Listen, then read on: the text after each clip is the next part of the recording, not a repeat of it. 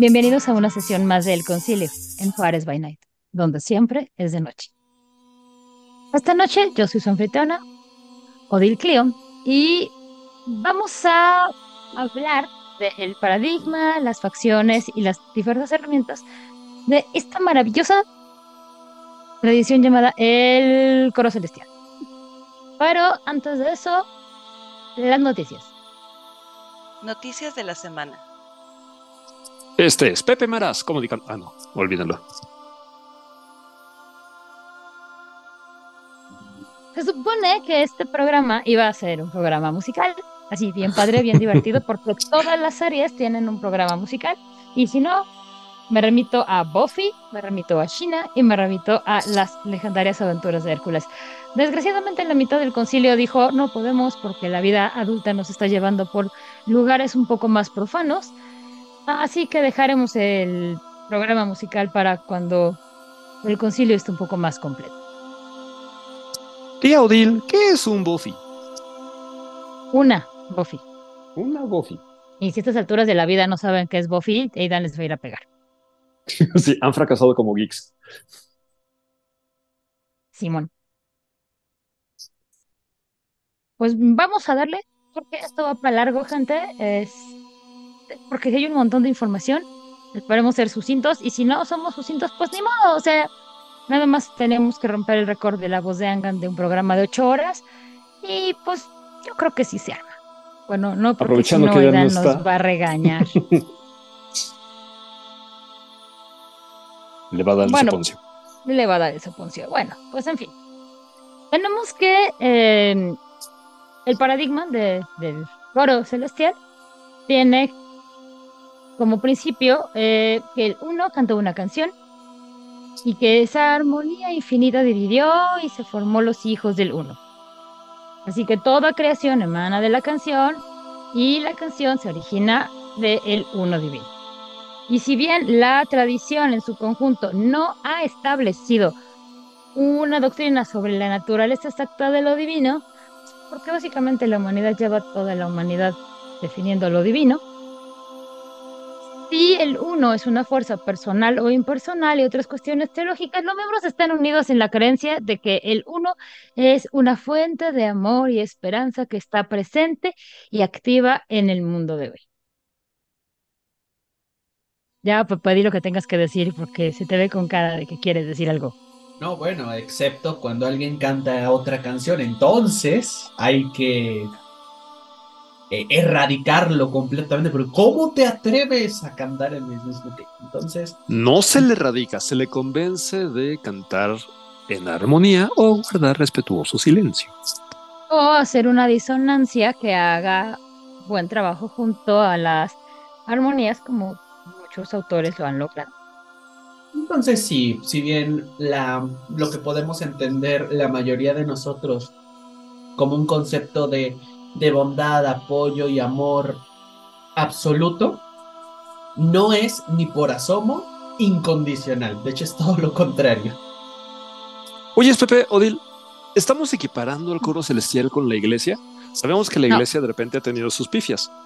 Pero el ¿Qué onda? Pues eso ya, ya creo que ha quedado claro como todo el programa pasado en donde quedamos claros de ese punto. Que Aunque tienen sí caminos muy- diferentes, aunque coincidan de cuando en cuando. Ajá. Ok.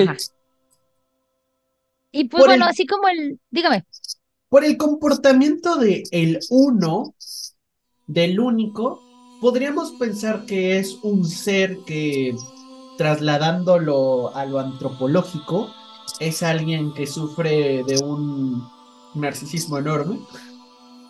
Pues es que depende mucho que... Yo soy de la escuela de Mircea y lo bonito de Mircea es que divide a, lo, di- divide a lo divino y a la divinidad en muchos tipos de dios y dioses. Hay un libro muy bonito que se llama Lo Sagrado y lo Profano, en donde explica como lo que Mircea considera pueden ser los diferentes tipos de dios o diosa.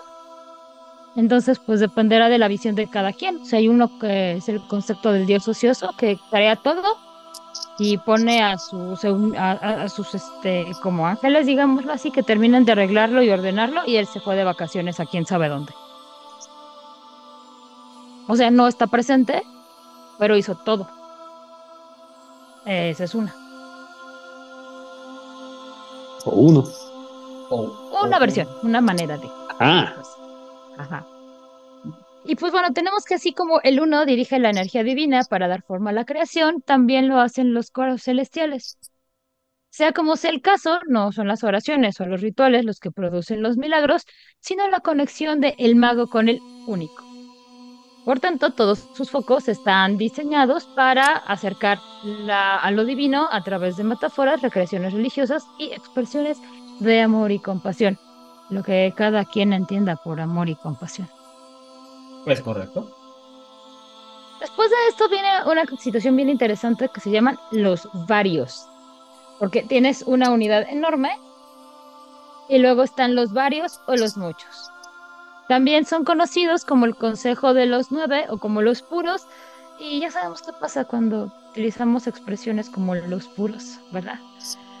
Y, bueno, estas entidades se, podrían ser los que conocemos como ángeles o demonios o devas, Así que si el uno es como el sol, los muchos serían las estrellas y serían reflejos menores del uno, pero aún así portadores de la canción. Si alguien piensa en Demon the Fallen, creo que no está como muy errado.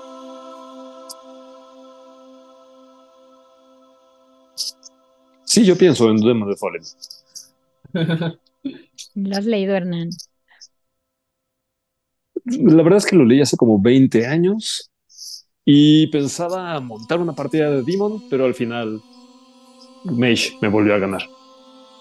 Qué curioso que volvemos al cristianismo, ¿verdad? Creo que deberíamos dejar en claro que todo este libro y la gran cantidad de referencias que vamos a tener va a tener que ver mucho con el misticismo de dos facciones. Aquí eh, yo creo que son- van a ser dos facciones las que más van a destacar en todos los libros, explicaciones, paradigmas y focos, que son los paganos, se hace todo lo que no son cristianos Ajá, y los cristianos. ajá. Y, y creo que como dijimos un poquito en el programa pasado, eso no tiene que ver con los... Son los coristas, a ellos los dibujaron así, es decir, los autores de, de, dijeron, pues no entendemos mucho, así que vamos a ponerlos como católicos y tal vez un poco judíos y tal vez un poco musulmanes y, y, y- y, pues a ver qué nos sale, ¿no? Claro. Pero es, o sea, probablemente alguno poder- podrá decir en este momento, oigan, ¿y por qué? ¿Y dónde están los, este, los médicos brujo? ¿Y dónde están esto? ¿Y dónde está el folclore? ¿Y dónde están los, eh, nuestros, eh, ¿cómo se llama? Estos chamanes inca. Bueno, todo eso, pagano. Va a entrar en, la- en el concepto de paganismo. eh, desafortunadamente. Y la mejor interpretación es tomar las herramientas que nos da el libro, los ejemplos, para poder llevar a, a la vida esta, este misticismo de las distintas culturas, tanto de las cercanas como de, bueno, un poquito más las lejanas. Yo quisiera hacer ese paréntesis ahorita que vamos a hablar mucho de paradigma, porque es como, es que todos se parecen, pues porque todo es cristiano pagano, básicamente. Ajá. Y, Lo bueno, escrito. Ajá, sí, una vez más citando a una gran película llamada Quien engañó a Roger Rabbit. No es su culpa, así los dibujaron. Bueno, estos muchos también son los creadores de tierras, de los mares, de las criaturas que los habitan. Y en algún momento los oscuros crearon o intentaron crear su propia canción.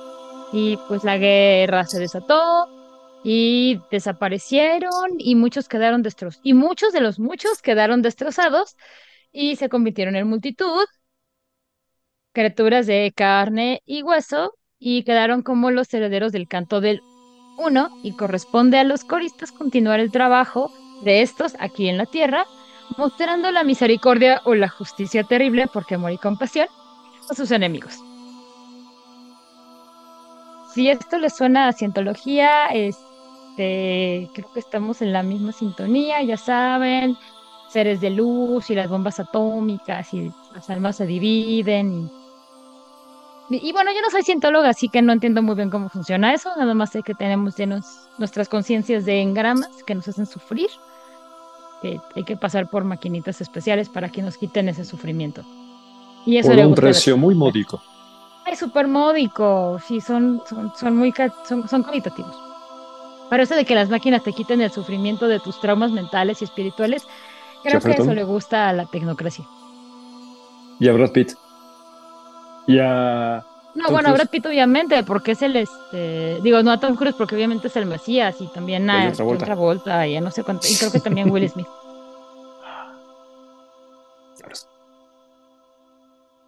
Llegamos a otra parte bien interesante que sería cómo ven los coristas a, a el avatar. Ciertamente lo ven un poco como el alma, que es lo que define quién y qué es un ser humano. Y cuando llegaron los españoles a América Latina tuvieron una larga discusión acerca de esto, porque si los indígenas de América Latina tenían alma, debía de ser salvados, y si no tenían alma, pues ciertamente no eran seres humanos y podían ser tratados como animales.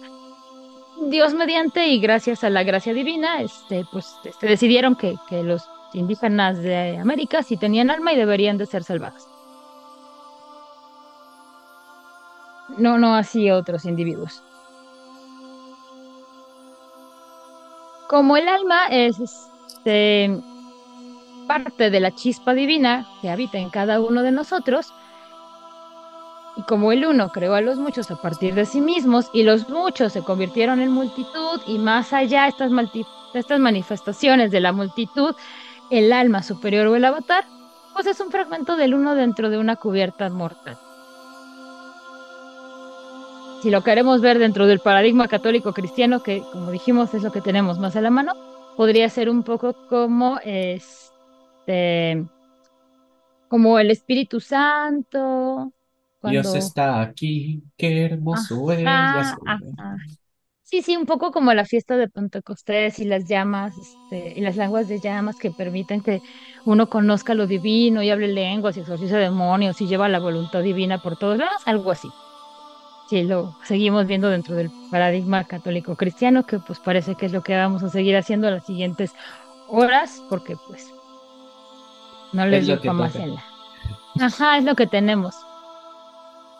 Podríamos decir que, eh, como referencia, eh, el hecho de que todos tengamos un poco de, todos tenemos un poco de divinidad, ¿no? Eh, es, así lo podemos llegar a entender. El avatar se ve como ese fragmento que todos tenemos en el interior, obvio, pero que nos brinda la, la oportunidad, ya llegaremos a eso cuando, cuando, cuando empecemos con, con cómo despiertan, pero pues la lógica es, ok, en algún momento este uno existió, creó sus, se, crea sus seguidores, que a su vez se, se- por X o Y, por- en la lucha contra el obscuro, el mal que nunca debió, que siempre estuvo ahí, Como decía Rata Blanca. Eh, hubo un problema, se separan y estos pequeños fragmentos de ellos terminan en todos y cada uno de nosotros, lo que indirectamente nos convierte en seres parcialmente divinos o por lo menos potencialmente divinos, que les sonará de muchas otras culturas ese hecho de que todos, todos tenemos algo en dentro que nos, que nos reconoce, o sea, que nos eleva por encima de, de todo lo demás, ¿no? Hay, hay culturas que lo ven como el alma, otros como este, eh, el alma pero tipo reencarnada, ¿sabes? Eh, que la primera alma fue esta entidad cósmica y que conforme mueres, esa alma se va reciclando. Eh, también podemos hablar de, del este, de la esencia del, del camino del, eh, ah, ¿cómo, cómo se llama? Eh, del taoísmo, que te sigue el camino de, del Tao, como este, con esta serie de sucesos. Es decir, hay muchas, hay, hay muchas culturas y muchas, este, eh, mucho misticismo alrededor de ellos que siempre toman a una, un punto en el cual nosotros tenemos relación directa con lo divino. Puede ser como hijos, como eh, ya saben, estamos hechos a imagen y semejanza de Dios, en el caso cristiano y del judío, el hecho de que fuimos los elegidos, no, perdón, el, el, caso de los judíos que fuimos elegidos, somos el pueblo elegido de eh, los musulmanes, que son los, los, este, los afortunados en recibir, en abrirle la puerta al profeta, bendito sea su nombre. Eh, o alguien que me preguntó, ¿por qué dices bendito sea su nombre? Porque si no te explota. No, no, no, este. Jamás, jamás. Pero es parte. Porque es la manera de, referirse a él. Es la manera de referirse a él y aquí tratamos de ser eh, educados con todas las creencias. Y finalmente, bueno, podrán sonarles este. Este acercamiento al. al este. a la iluminación que es este punto en el que ya eres indistinguible entre Dios y hombre, porque has alcanzado la serenidad absoluta entre tú y el mundo, o sea, vuelves a esa, curiosamente como lo definen, a esa armonía nuevamente de, del todo, ¿no? Es como si esa, esa, esa chispa de dentro de ti, ese pedazo de alma, volviese por fin al uno, como si quisiera volver a entonar la canción que muy en tu interior sabes que tienes. Como decía la canción, allá tu voz, allá tu voz. Y, eso sucede cuando uno de estos momentos despierta y vuelve a cantar y de esa manera ya puede obtener o tener acceso a la potestad de darle forma a realidad dentro del, una vez más dentro de la creencia católica islámica judía, un gran regalo que Dios nos otorga a sus hijos humanos es el poder de nombrar y cuando tú nombras creas y obtienes sobre estas criaturas. Y recordemos que en, que, en Oriente los magos les dicen rompedores de nombres, porque si tú sabes el nombre verdadero de algo, puedes nombrarlo y puedes romperlo y puedes cambiar.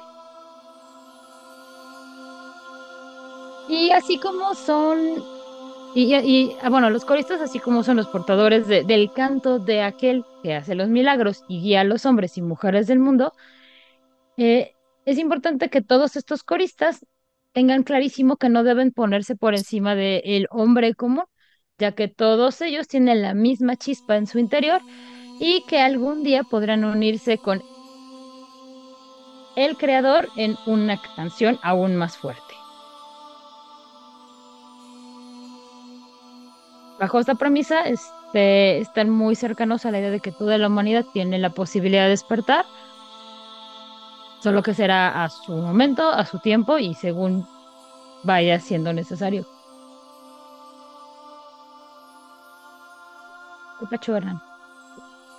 Hola. Sí, es que platicando de esto, me acuerdo de un lugar que me gusta, que se llama Maranata, que está, bueno, saliendo de la Ciudad de México, está camino a Miguel de Allende. Y es un lugar de retiro donde llegas, te estacionas y lo primero que encuentras es un venado Wicca en su fuente, así bien padrísima. Luego sigues por un camino adentrándote en el lugar y encuentras crucifijos, Virgenes María, y así. El lugar donde meditas es un espacio muy budista, sin embargo, el sincretismo está permanentemente ahí. Se llama Maranata y el énfasis que han puesto es en precisamente integrar todas las religiones que puedan pasar por ahí para que cualquier persona que profese cualquiera de estas o cualquiera de los dios, dioses como sea que los nombren, puedan sentirse a gusto ahí y tengan un icono hacia el cual dirigirse. Entonces, ahorita que tengo el Book, no es cierto, el Clan Book, no. ¿Qué tengo en las manos? Del Celestial. Libro de tradición. Book. Exactamente. Justamente creo que es la intención del libro tradición del coro celestial el hacer una especie de integración eh, muy parecida a la que les platico de Maranata. Por ejemplo, dice que entre las prácticas, entre los focos que utilizan para sus prácticas mágicas, está, por supuesto, la bibliomancia. Agarras un libro sagrado y le preguntas si lo abres en cualquier lugar para ver random qué tip te da con los textos que salgan. Están las consecraciones y las bendiciones, porque pues, ajá, están las maldiciones, obvio, están las discusiones, están esos estudios del Corán, estudios de la Biblia y demás, que también son foco para realizar magia. Están lo- la interpretación de los sueños, particularmente muy enfocado hacia lo que hacía Carl Jung. Están Think and Self y la autoprivación. Está el eh, pues, torturarte un poquito a partir de la privación, que sería muy cristiano. Está la intoxicación, que es muy cristiano como de épocas antiguas y de otras religiones ya. Está la música y, y el canto. Está la posesión, que ya no es tanto para el catolicismo, sino para el manejo con los orishas, por ejemplo, u otras religiones. El sacrificio, la ciencia y la tecnología, el sexo, el silencio y las reclusiones, el contacto físico, el tocarse, el que la gente esté este, encerradas en espacios muy cerrados para estar en contacto y de eso también extraen magia. Están las visualizaciones y están los compromisos, los pactos. Y ya, es como, creo, un retrato de cómo tratan de integrar diferentes enfoques hacia diferentes religiones. Muchas gracias. A- Ahora, lo interesante de este lugar es que se llama Maranatá, Sí. porque el Maranatá es una palabra, este, es una transcripción griega de una palabra en arameo, Hmm. que significa el Señor viene. Y dentro ¿Cuál de, Ajá. que significa el Señor viene, y dentro de la Biblia el concepto de Maranatá está muy relacionado con, este, con la segunda venida de, de Cristo. No Justo. sé si el concepto también se encuentra en la Torá, no sé si el concepto también se encuentra dentro del, del Corán, no, no lo sé, la Torá no la he leído, el Corán hace mucho tiempo, mucho, mucho tiempo lo leí en parte, pero no tengo idea si este concepto venga ahí, pero el hecho de que hable de un, de que viene el Señor, pero como concepto de lo divino, pues podría ser muy interesante que esté generando también este sincretismo y este ecu- ecumenismo para dar la bienvenida a diferentes situaciones. Y bueno, como dices, este, todas estas herramientas y prácticas que mencionaste, pues son todos esos. Y, am, y esta parte de la maritización del, del cuerpo, no, eso sí no solamente es católico, tiene que ver con la situación de que si tú estás negando la parte carnal, estás enfocándote más en el espíritu y por tanto la idea de que tu espiritualidad sea mayor sería mejor. Y hay muchas maneras de mortificar el cuerpo, no necesariamente con sigilos o con este o con latigazos, pueden ser los ayunos que, em, que se tienen, por ejemplo, para los judíos en la fiesta del perdón, en donde es un ayuno de 24 horas, es un ayuno absoluto, completo, no pueden tomar ni agua más que la mínima indispensable. De- en este ayuno, las mujeres embarazadas, los ancianos, los niños y las personas enfermas obviamente están exentos porque pues la salud es primero. O eh, la fiesta grande de los musulmanes, que se me escapa el nombre en este momento, Dios, qué terrible persona soy. Y que también dura ¿El como gimnasio 40 cuenta? días. No, el gimnasio no cuenta, Hernán. Ah, Em, ahora, la oración para los coristas es como bien importante porque es la manera, obviamente, en la que están, la que se está manifestando de manera firme la creencia en que en algo que está mucho más allá de nuestro alcance físico y de todo aquello que el mundo ofrece. Las oraciones más habituales para un miembro del coro celestial pues suelen ser peticiones en donde uno suplica a la, a la divinidad y al orden, y en donde ma- el mago recurre al poder divino para poder gobernar a la creación misma. guajaja. Pues porque es lo que todos los magos hacen al final del día, ¿verdad?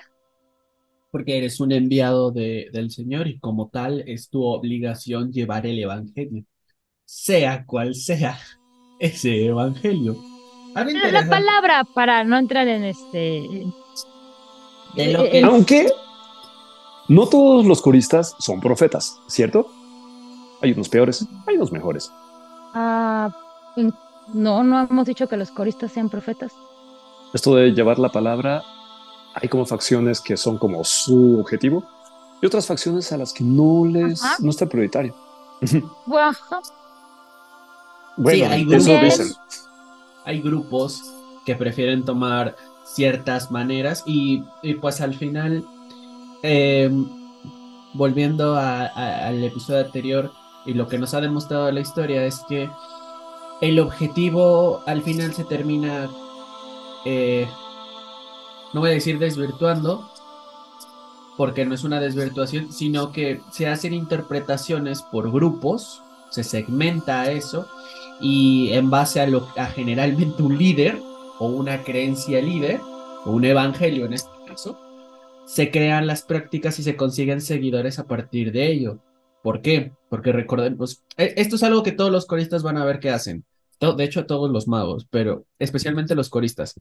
Los coristas van a buscar despertar a la mayor cantidad de personas a la canción. Todo el concepto del corista gira alrededor de necesitamos más miembros, necesitamos más gente que escuche la canción. ¿Por qué? ¿Por qué Odil? No sabemos porque prefirieron concentrarse 40 páginas en, explicarnos el problema entre facciones y no realmente por qué se desvirtuó la canción.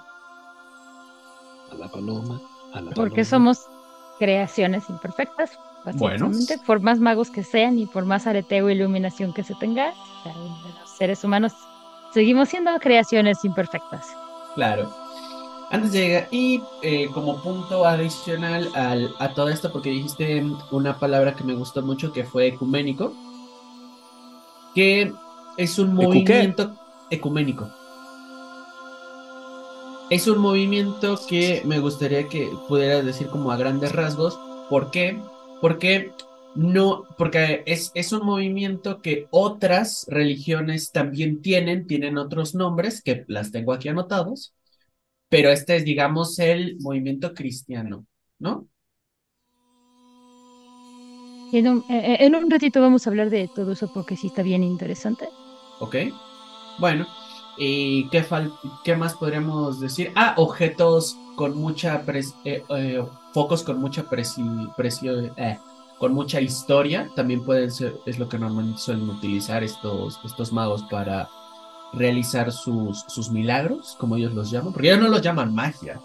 No, claro que no, porque magia es paganismo, nada más. Pues justamente es, para eso utilizan las oraciones, para poder invocar un hechizo que no es un hechizo, sino lo Ese ven un como una no. conversación. Ah, O sea, sí, pero no, pero no, pero sí. Pero sí. Consideran que las oraciones son una conversación con lo divino y es una manera también de realizar estos milagros, pero también alimentar sus propias almas al tener, al tener esta conversación con lo divino. Y la pregunta sería, ¿con quién hablan realmente, tío? Con el conmutador. Pues mira, la verdad es que llevamos como 8.000 años de historia humana, o 10.000, o 15.000, o 20.000, o dependiendo, este, ¿en qué parte del mundo crees que inició la sociedad humana? Ujú. Y nadie se ha puesto de acuerdo en decidir quién tiene la verdad.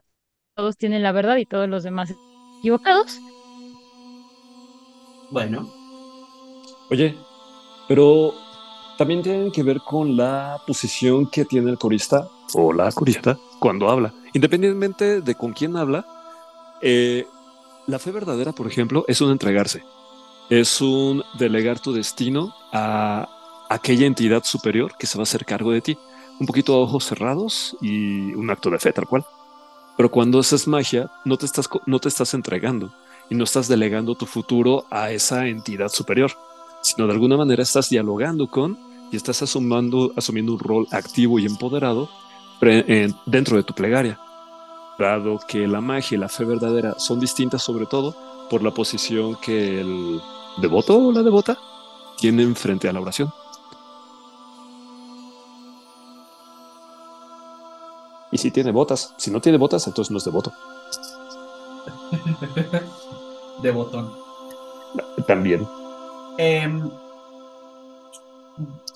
eh, vale la pena mencionar como los paradigmas comunes de la que, que suele tener eh, la tradición tío, y lo esperamos. Como los genéricos que nos da el libro. Como eh, la fe, tú tranquilo, eh, tú ten fe, eh, dioses y demonios, la tierra es, es divina y está viva. Son paradigmas. Son, son para, eh, para decirlo, son paradigmas genéricos que puede llegar a tener el, eh, el coro que normalmente tienen, que es la creación es divina y está viva, que eh, sintetizando es el mundo y quizás incluso el universo es un ser vivo, eh, forma parte de la divinidad, la divinidad misma, los dioses y los monstruos existen, al igual que el dolor, el horror, la muerte. Pero eso está bien porque al final algo bueno sale de todo ese sufrimiento, ¿no? Luego el segundo dice, un mundo de dioses y monstruos, que dice que según este punto de vista, el mundo es básicamente irracional y peligroso y está lleno de fuerzas poderosas, muchas de las cuales, por cierto, son hostiles. Eh, nada conserva su sentido por mucho tiempo y, y, la aparente seguridad puede ceder en cualquier momento y subirnos en el caos absoluto. La fe es la herramienta que utilizamos como perdón, como el fuego y el acero para, eh, para defender y mantener lejos esos, esos peligros. Supongo que ya les, les irán sonando cierto, cierto tipo de personas con cada uno de estos paradigmas. El otro es orden divino y caos terrenal. De acuerdo con este sistema de creencias, el mundo material es un reflejo o una creación imperfecta de lo sublime de la orden celestial. Lo pone entre comillas porque, ya saben, este paradigma incluye los tres eh, credos religiosos predominantes, cristianismo, islam y judaísmo, así como muchas ramas del confucianismo, el hinduismo y otras filosofías. Todos estos paradigmas como genéricos los pueden encontrar en el libro de 20 aniversario, por cierto. Y por último, y este, este fue el que más dije, ok, se llama Todo está bien, ten fe. Así se llama. Y dice, este concepto gnóstico de la nueva era insiste que, eh, en que la creación es, en última instancia, benévola. Sufrimos porque creemos que vamos a sufrir. En el momento en que ajustamos nuestra actitud, el mundo vierte sus bendiciones sobre nosotros. Échale ganas. Que le eches ganas, que vibres alto y que, que, que digas que, que tú, ¿cómo se le llama a esto, Odil? Que tú pidas algo y se te dará. Lo decretes. Decrétalo, de, tú decreta. que el mundo de tinieblas parece ser que sí funciona. Oye. Lo que pasa es que, o sea, ya nos tomamos, tiene que ver un poquito con esta situación muy Corada, que habíamos hablado un poco con el, con los cultistas, con los cultistas, no con los este cuántos sueños, estas versiones coradas de las de lo sagrado, teniendo en cuenta que lo sagrado aquello que no es humano, entonces sí, los espíritus son este, los espíritus también son sagrados, porque no son este, no son humanos, no en el mundo mundano. Entonces, este, o sea, si tú decretas algo y lo haces con suficiente fe o deseo o intención, pues sucederá con la misma apariencia, primencia de te da. Funciona bajo la misma premisa. Y teniendo en cuenta que en mago todo es una situación de imponer la voluntad sobre, que lo hagas desde la fe o a lo hagas desde tu voluntad, al final del día, si lo haces bien, lo vas a obtener. Nada más tener cuidado con eso de las maldiciones que Hernán mencionó hace un poquito, porque usualmente las edades de el, a lo divino orden no le gusta que uno ande eh, pidiendo maldición y no hay una razón para ello. Los griegos no tienen problema con andar pidiendo maldiciones aunque no haya una razón, porque la razón la encontrarán y si no, pues no pasará nada a ello. Claro. Todo esto también nos va a llevar a eh, las creencias de los sacramentos y de los que aquí es donde se pone bien interesante. Porque lo primero que dicen es que los, los, coristas no creen que eh, el uno haya favorecido a poderosos ni a grandes. No sé qué mundo están viendo, pero ellos lo que es lo que ellos están viendo. Bueno. Supongo que pues es cada quien ve el mundo y piensa cómo le fue en la feria. Y también también tiene la idea de que infinito y lo finito se besan y lo tienen como oh básico. Maestros coristas enseñan a los nuevos alumnos.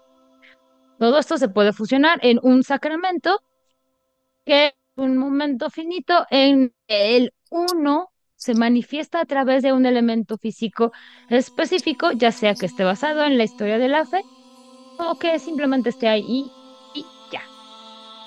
En este caso entendemos como sacramento a una palabra que deriva del verbo sacrare, hacer santo, y se le agrega fijo mentum, que es un medio para. Así que un sacramento es hacer eh, un instrumento para algo santo.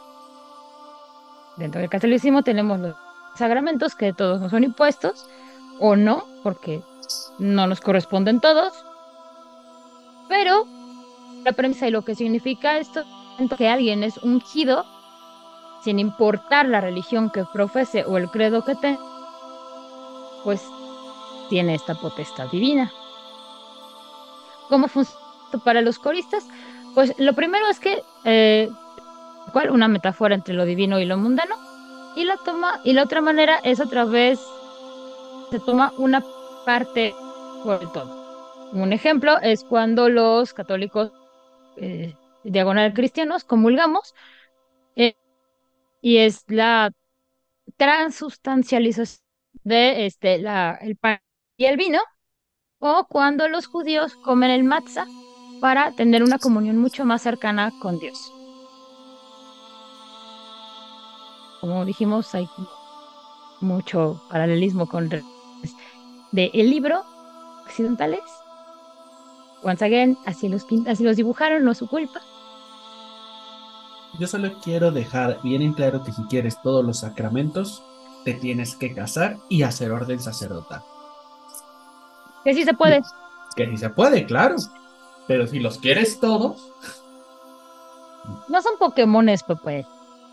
Atrápalos ya. No, y el último es unción de los enfermos. O sea, el último lo obtienes ya que te estás muriendo. O sea. Una situación doble. Con la unción de los es un sacramento doble porque alguien te lo impone como todos y tú lo recibes.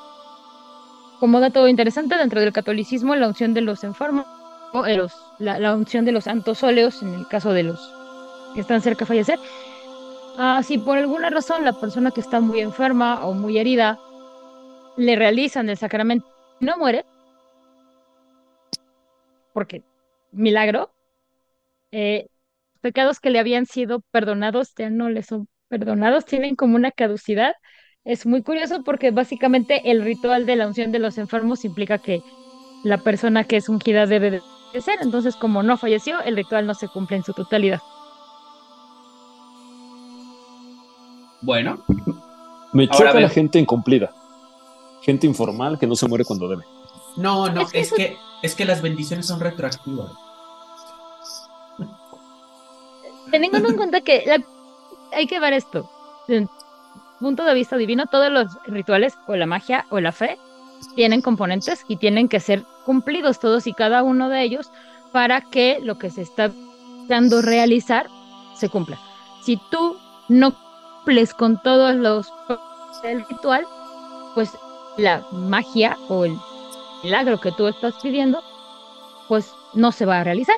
O sea, si tú haces un pentagrama, es una figura de invocación a que sea que quieras invocar, y no usas el material correcto, no pones el símbolo correcto, tal vez lo llames, pero tal vez no se quede en donde quieras que se quede. Y esto no tiene que ver con, con, el catolicismo, tiene que ver con cualquiera. Pregúntale a los herméticos si haces todas las palabras y no haces símbolos como debes de ser, no va a pasar lo que quieran que O con los sueños, si tú no llamas de la manera que le guste al, al espíritu posiblemente se aparezca y esté muy enojado, posiblemente te ignore, así de, mira, ¿sabes? no me gustó ni el nombre, ni la ofrenda, no es el lugar, entonces pues por tu lado porque no lo hiciste bien. O si no, llega una que no queremos tener en nuestra casa y no nos avisó y nos toca el timbre, pues podemos pues, como ignorar. Veámoslo exactamente así. Recordemos que todo esto que está explicando Odil parte de la idea de que todos tienen un paradigma. Obviamente, en un mundo en el que el mago es todo lo entiende y es uno con el telar, podría ser magia chasqueando los dedos. Literal. pero no es el, o sea, pero la idea es que están atados por este paradigma. Algo que podemos saber, podemos ver eh, la parte de ritual con hombre lobo. Hay, hay tribus que tienen el mismo ritual que necesita más o menos, este, más o menos cosas, pero al final sigue siendo lo mismo.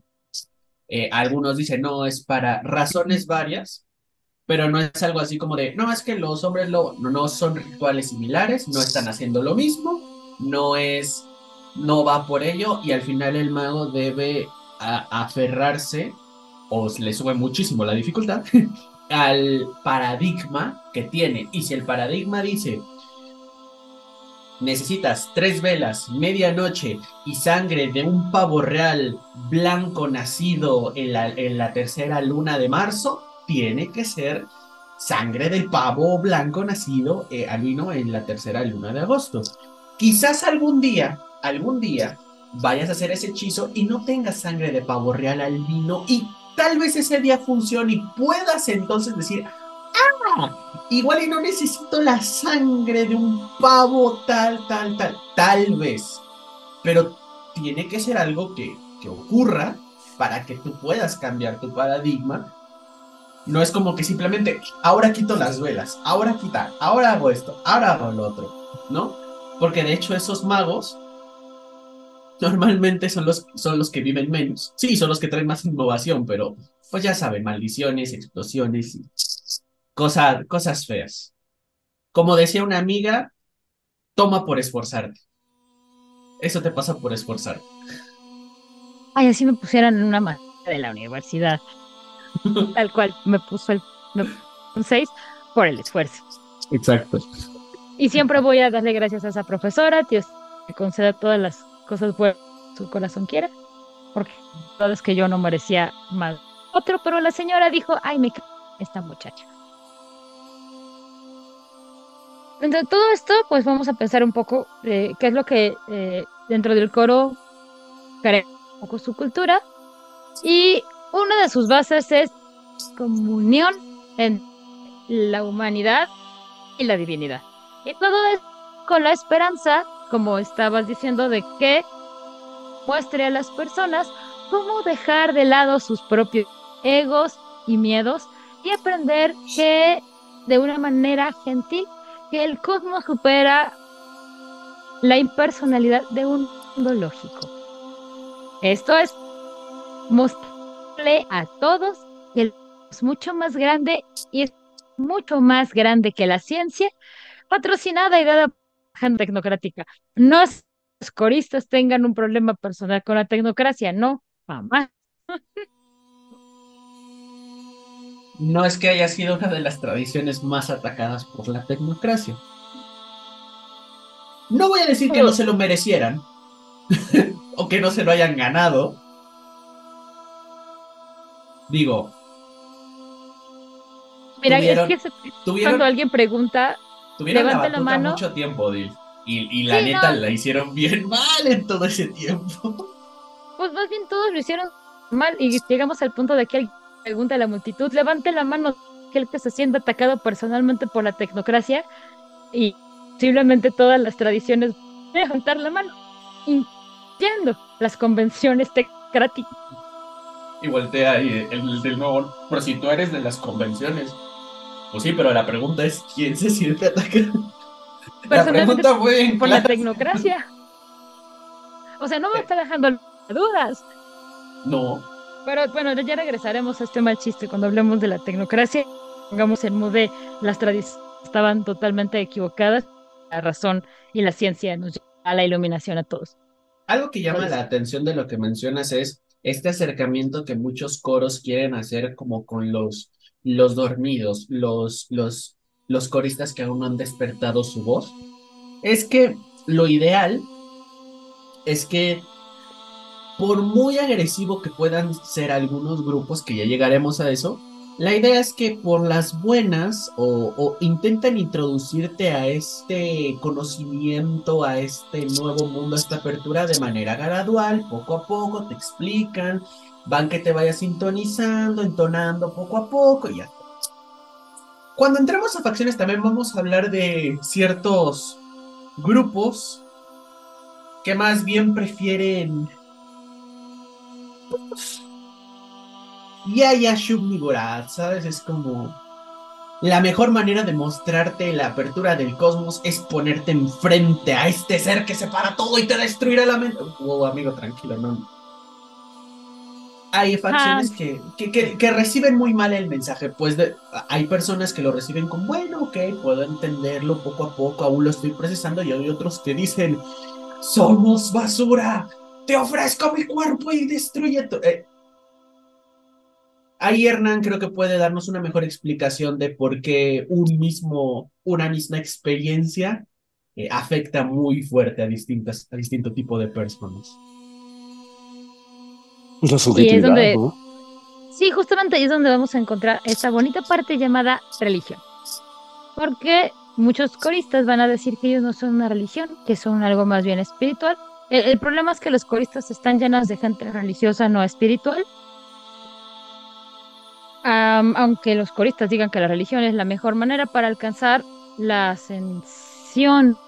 El problema con todo esto es que como cada uno de los coristas está hablando desde su religión de manera individual, y como ha quedado bien claro, la, el coro celestial con el cristianismo es como súper obvia, hay miembros del coro que no se sienten tan identificados pues porque esta parte, ustedes saben de la historia llamada la Edad Media, en donde todos aquellos que no fueran cristianos católicos, en el mejor de los casos fueron condenados al ostracismo, en el mejor de los casos. Y dice el coro celestial, pues que ya, esas costumbres ya, ya, ya no las tienen. Afortunadamente, aparentemente quiere creer que no, pero nada hay que asomarse a las noticias para ver está pasando en el mundo. Un todo esto lo dicen los, los hinduistas eh, en el subcontinente indio, en donde pues básicamente muchos de ellos se han ido por la libra, sí, sí se consideran miembros del coro celestial por el canto y por la canción y por el coro, pero se mantienen un poquito alejados de esa hegemonía cristiana y aumentando sus números y presionando un poco con su presencia, intentan que la hegemonía cristiana baje un poco sus filas dentro de dentro del coro celestial. También podemos ver que el Islam no es uno de los grupos que encontremos más dentro del coro, porque ellos pues están mucho más cercanos con los alibatín, comparten mucho más una territorialidad y una cultura, así que les es mucho más sencillo pues estar dentro de los alibatín que estarse peleando con el resto de los coristas cristianos o vaya a saber. Si debamos ahorrarnos muchos problemas, nos vamos con nuestros amigos que sí nos entienden y nos ahorramos un montón de problemas porque ya vimos que en las cruzadas los cristianos se ponen como un poquito espesos y no queremos que vuelva a pasar eso, pero pues, pues detalles, no, uno no es rencoroso, eso pasó hace muchos siglos. Dicen los coristas, dicen los coristas islámicos Pregúntale al resto del coro islámico. Si son rencorosos y si ya pasó.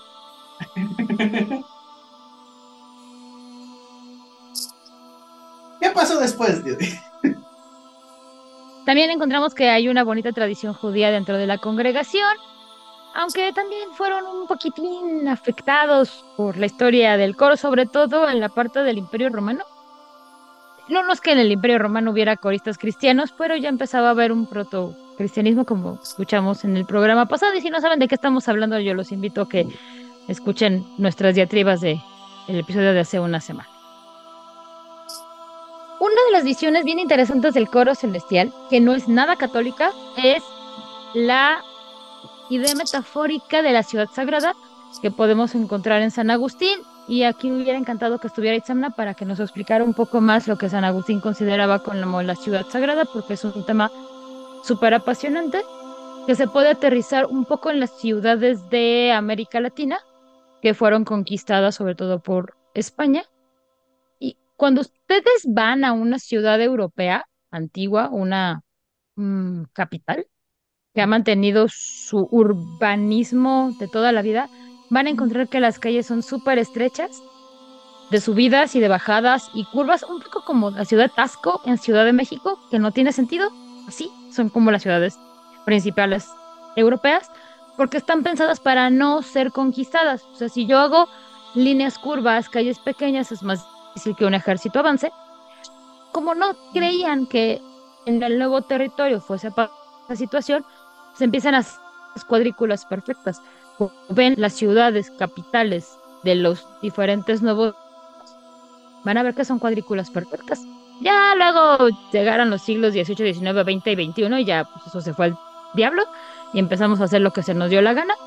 Pero al menos las calles centrales son cuadrículas perfectas. Porque es la ciudad sagrada, porque es una representación del reino de los cielos en la tierra. O eso querían presentar. Y todo eso nos lleva un poquito a todas las luchas de poder que pueda haber en el coro, porque pues son mezquinos, tienen sus propias ideas de lo que debe de ser la religión, de cómo hay que despertar a la humanidad. Aunque ciertamente, de lo que es el amor y la compasión en cada una de estas religiones, y aunque todos están buscando lo mismo, no lo están buscando de la misma manera. Porque pues humanos imperfectos y magos con ibris. Que me encanta esa, esa concepción de todos de humanos, humanos imperfectos, humanos imperfectos. Siendo que, pues la clásica que dicen, somos imperfectos, sí, pero no estamos hechos a imagen y semejanza de Dios. ¿Qué? Sí, pero ya entra como la parte del libre albedrío y de un montón de otras cosas y, pues podríamos decir que sí somos perfectos. El problema es que nuestra conciencia tal vez no lo sea. Digo, es este la, el concepto, había personas que, que, decían, el simple hecho de que seamos, seamos evolucionados nos, nos da la pauta de que no somos perfectos. Y otro defiende el mismo punto diciendo, precisamente por la habilidad de que podemos evolucionar, es que somos perfectos. Siempre podemos estar Básicamente nos dijo Cucaracha, siempre podemos sobrevivir a no importa la, todo lo que está alrededor, vamos a seguir creciendo. Como especie, somos perfectos. Em, y es un concepto de que, bueno, lo que hizo decir, hay mucha gente que cuando, cuando sientas a un, a un coristas de varias, de varias, este, digamos, culturas y les preguntas, no que es Dios, porque dicen, no, pues el uno tal, eh, cómo ven la cosa, deberíamos unificar. Están mucho, muy de acuerdo en muchas cosas, excepto en una. Si llegas y dices, oigan, ¿qué es la perfección? Y ahí se van a agarrar de los chongos. Porque uno debe decir, lo que diga el uno, bueno, ¿y qué ha dicho el uno? No, pues es que somos desprendimientos, por lo tanto somos así. No, no, espérate, es que no va tanto así. Lo que pasó es y. Y cada quien te va a decir, el problema, yo creo, y donde todo se va por un tubo es cuando intentan, cuando dicen, es que la canción en la tonalidad, el uno es perfecto. Ok. ¿Qué es perfección? Y cuando ellos quieren intentar explicarlo con su mente así de bonito, como de bonito, eh, no lo logran, entran en, en conflicto y ahí es donde muchos coros no es que vacilen de su fe, sino que dejan la fe de lado para intentar buscar respuestas en la lógica que va muy en contra de su paradigma como tal. Eso le gusta a los jesuitas. Te voy a decir más. Hay facciones, y yo creo que tú lo sabes, hay facciones dentro del cristianismo que consideran la teología como herejía. ¿Cómo te atreves a traer en términos mortales lo que es la palabra de Dios? Y aquí acabas tocar un libro bien interesante, una cosa bien interesante que se llama El libro de las edades. Esta cosa está bien interesante porque según el libro de las tradiciones del coro celestial, dice que son teofanías. El problema con una teofanía es que es una manifestación de lo divino.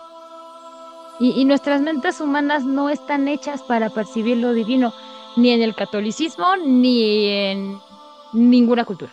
No somos capaces. Tenemos mentes chiquitas de mono incapaces de realmente ver lo divino. Por eso usualmente todas las divinidades cuando se presentan ante nosotros pequeños monos, lo hacen a través de o mensajeros o símbolos o disfrazados. Un ejemplo es Zeus, por ejemplo, cuando se va a casar con alguien, no importa quién, porque ya sabemos cómo es Zeus. Y era siendo la buena diosa y maravillosa persona que era, le manda un así como el chismecito de, oye, pídele a Zeus que de regalo de bodas se muestre ante ti. Y ahí va la brillante y están a punto de casarse y cuando están dividiendo los regalos del matrimonio, ella le pide a Zeus que se muestre ante él como divinidad y Zeus decide, eh, eh, no, esto no está bien. No, no, no, pero tú me dijiste que lo que yo quisiera y lo que yo quiero es verte en tu forma más divina. Y, Zeus así de, ah, yo preferiría que no. No es buena idea. Ajá, no, no, parece una de las mejores ideas. Y mira que soy el rey de las malas ideas. Y el sacerdote que los estaba casando dice, pues es que tú dijiste que lo que ella quisiera y lo que ella quiere es verte así. Y pues básicamente Zeus se manifiesta, hace una teofanía en su figura más divina, más celestial, más olímpica, y pues frió a todos los asistentes. A la boda, obviamente empezando por la boda, siguiendo por el sacerdote, y así. Por eso, eh, cuando Dios se le presenta a Moisés, lo hace a través de una zarza este, ardiente, cuando es el mensaje dentro del catolicismo María es a través de un ángel, pues porque nuestras mentes chiquitas no están hechas para la teofanía, pero según esto, el libro de las edades es eso, una teofanía, y son las escrituras oficiales de la congregación. A mí me da mucha comezón cuando alguien dice una escritura oficial este, religiosa o creyente, porque entramos en el problema de fue inspirada, fue dictada, este se le inventó a alguien, tradición oral, me encontré una tablilla en arameo con un disco de oro en donde podíamos traducirla. Vino Metatron y, él, y él escribió, ¿qué parte? Esa es otra, ni siquiera vienen, en el cristianismo ni siquiera las palabras de Dios vienen, o sea, tiene un traductor. Ajá, sí, sí, sí, el único que ha visto a Dios más o menos ha sido Moisés y eso fue a través de las nubes y nada más vio cómo su dedito escribía y eso porque ya llevaba mucho tiempo preparándolo y tampoco lo ve directamente. Se supone que... estuvo tanto tiempo eh, labrando las tablillas? O sea, no, no. Pues porque a poquito. Se fue de a poquito en poquito porque si no, se, este tipo se me fría en pedazos. Ah, así es. Y bueno, según este libro de las edades, data de eh, la era de Mantujat cuando eh, algunos grupos dispares se unieron en una sola congregación y a partir de aquí se empezó a crear este libro. Bueno. Bueno, libros sagrados hay cada quien. Llegamos a la parte bien aburrida del coro celestial, que es la organización, porque obviamente como todo grupo, tenemos que organizarnos, gente. No podemos estar haciendo aquí como que hay que hacer asambleas, hay que hacer cámaras y pues la jerarquía del coro celestial, pues ya se imaginarán. integración. Ah, sí, sí, ya sabes, ¿no? Vamos a vamos a ponernos botargas de gente de sumo, tirarnos para atrás porque confianza. Pizza los viernes. Sí, cervecita los días que nos quedamos tarde. Pero bueno, básicamente la jerarquía del coro celestial es exactamente igual que la católica porque se la copiaron al imperio romano. Bien, bien originales. Y muchos miembros actuales de los muchos coristas actuales consideran que ese es un sistema obsoleto que debería de ser cambiado, pues porque es obsoleto, debería ser cambiado. debería ser cambiado. y tenemos que los rangos son muy sencillos. Tenemos em, que iniciamos con los Catucumeno, así, despacito, Catecumeno que son gente no iniciada, ya despertó, y que todos los coristas están buscando desesperadamente para poderlos este, filiar a su a su credo. Buenas tardes, tiene un tiempo para hablar de la palabra de Señor. Exactamente, estos buenos eh, novicios, digámoslo así, van a ser asignados a un preceptor o un maestro que les va a empezar a dar los caminos de, del coro. Para que no se les fríe el cerebro. Para que no se les fría el cerebro, el cerebro. Y aunque originalmente este reclutamiento tenía que ver con gente muy religiosa o cercana a la iglesia, pues en los últimos siglos más bien están buscando gente que encaje dentro de lo que el coro busca. Es decir, gente que tengan un sentido de lo divino y que en general tengan una inclinación a ser buenas personas. Sea lo que sea, que entiendan por buenas personas. Sea el grupo que los esté reclutando. Ajá, ya que deciden que el individuo es digno para recibir la preparación, se le enseñan los ideales del coro, con este se le muestra la verdad, con mayúscula, según esto, yo espero que sí. El periodo de, de, de, este, de, enseño puede ser muy largo o muy corto, pero en este periodo se le enseñan himnos, las escrituras, la historia, y ya una vez que está listo ya puede integrarse pues al coro.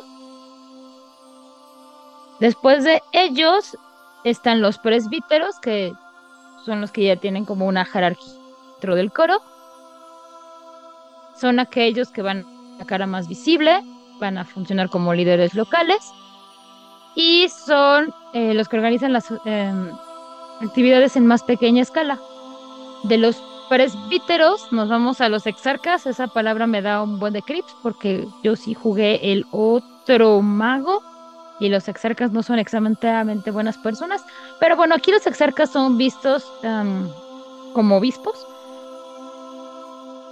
y son parte de una organización más grande que son que eventualmente se convertirán en este los en algún pontífice o en un primus y formarán parte de la curia, que son 17 ministros mayores, tantas, que son aquellos que van a dar consejo al pontífice máximo o pontifex maximus. Si les suena el título es porque así dice el Papa Católico, el que vive Roma, allá en Italia, así le dice. Lo que ustedes no saben es que en realidad el Papa es el Pontifex máximo y luego se junta con otros 17 eh, tipos que le susurran al oído, Santo Padre, usted debería hacer esto. Porque ustedes se preguntan, ¿y el Papa qué está haciendo? Salvando el mundo, eso es lo que está haciendo. Pues sí, ¿no? Uno esperaría. Obviamente, eso, e, es la, lo que hacen. De aquí nace, Odil, eso de que buscan que de esos 17 sean menos cristianos, ¿no? Son esos los lugares que quieren quitar.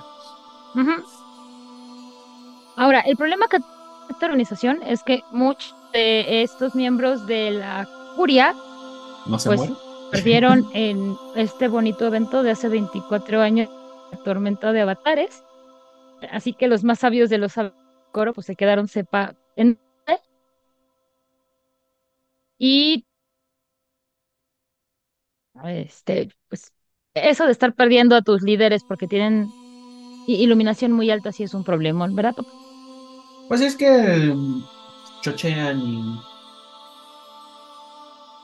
y ya que chochearon, pues está, e, e, es, es bastante eh, desagradable. Ahora bien, si estamos jugando 20 aniversario y la tormenta de avatares nunca ocurrió, ocurrió como un evento aislado, pues igual chochean, pero por otras razones. Al final, recordemos que al ser una, para empezar, hay que quedar claro, a pesar de que no lo dicen aquí, es una organización patriarca, obvio, con muchos, con muchas, eh, mucho rito heredado, con muchas prácticas heredadas, eh, muy poco actualizadas para la época actual. Sí, si de pronto tu narrador te pone un variopinto grupo de 17 personas de diferente color, etnia y sexualidad, qué maravilloso. Yo no creo que sea así. Pero hombre, si, si usted narrador quiere hacerlo un poquito más tal, aún así teniendo fuerte presencia cristiana, oye, siempre se, siempre se puede dar a, a, muy buenas, este, a muy buenas historias. Y pues sobre la organización, tal cual, o sea, siendo los novicios aquellos que llegan, que serían los acólitos, yo los llamo así, aunque la gente no le gusta esa palabra porque suena secta. Eh, los acólitos, luego pasando por los presbíteros, que son sacerdotes, eh, haciendo el paralelismo a, la Iglesia Católica, que eventualmente se convierten en obispos o exarcas, que ya son personas encargadas de varios. O hay también que decir que hay presbíteros que hacen, que, que están en pequeños grupos, hay presbíteros mayores que tienen como a su cargo a presbíteros como recién, o sea, como mentores de alguien más chiquito. Luego ya pasamos a los exarcas, que ya es es, como dice, como dicen en Sonora, es la cake de la cake. De, es el primer paso.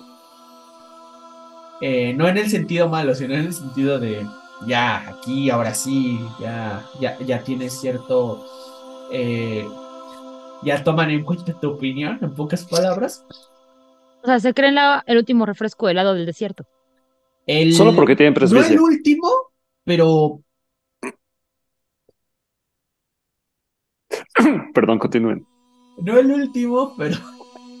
Eh, pero pues una coquita, un hielito por ahí, ¿no? O sea, no fría, pero algo así.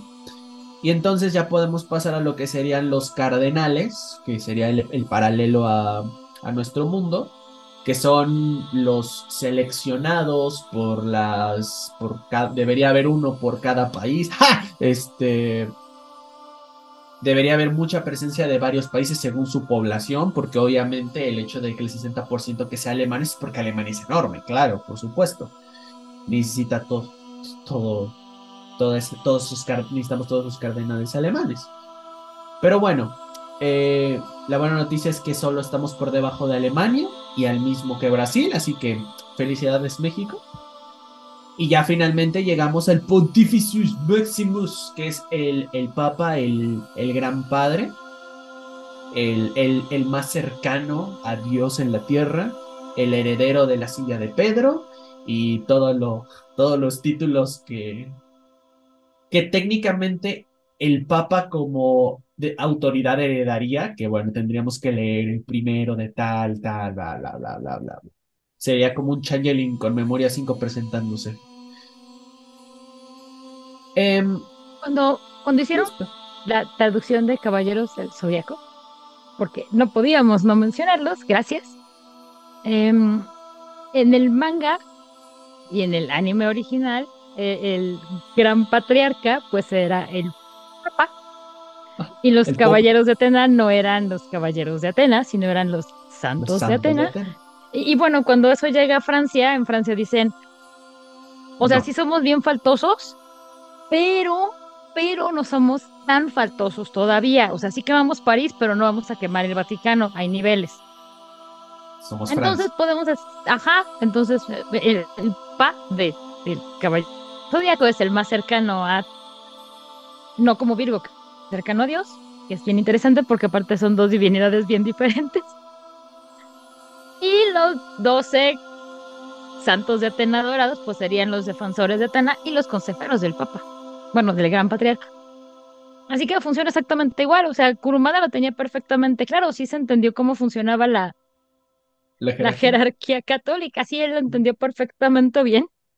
Shaka es una excelente manera en la que todo lo que tú podrías pensar que viene desde, la, desde una desde un trabajo puramente griego, bueno, Kurumada se encontró con la manera de decir, y voy a meter mis infiernos y mis dioses y mi espíritu y el séptimo sentido y el octavo y el noveno y todo esto va a ir más en, en tono a la sesión budista. Y dices, bueno, está bien.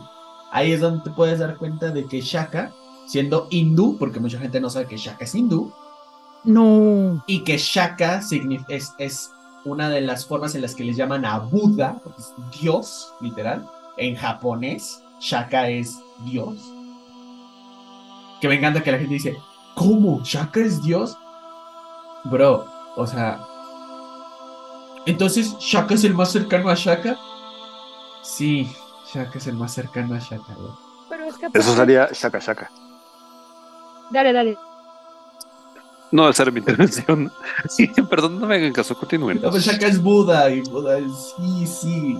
Ajá, y tiene sus diálogos internos con Buda siendo Shaka. Es muy complicado. Pero ahí pueden ver cómo eh, al final todos los, los todos los caballeros de Atena, los santos de Atena, todos son coro celestial. Y es una excelente manera de verlo. Todos son coro celestial. Y el uno que ellos adoran es Atena. No, es al cosmos.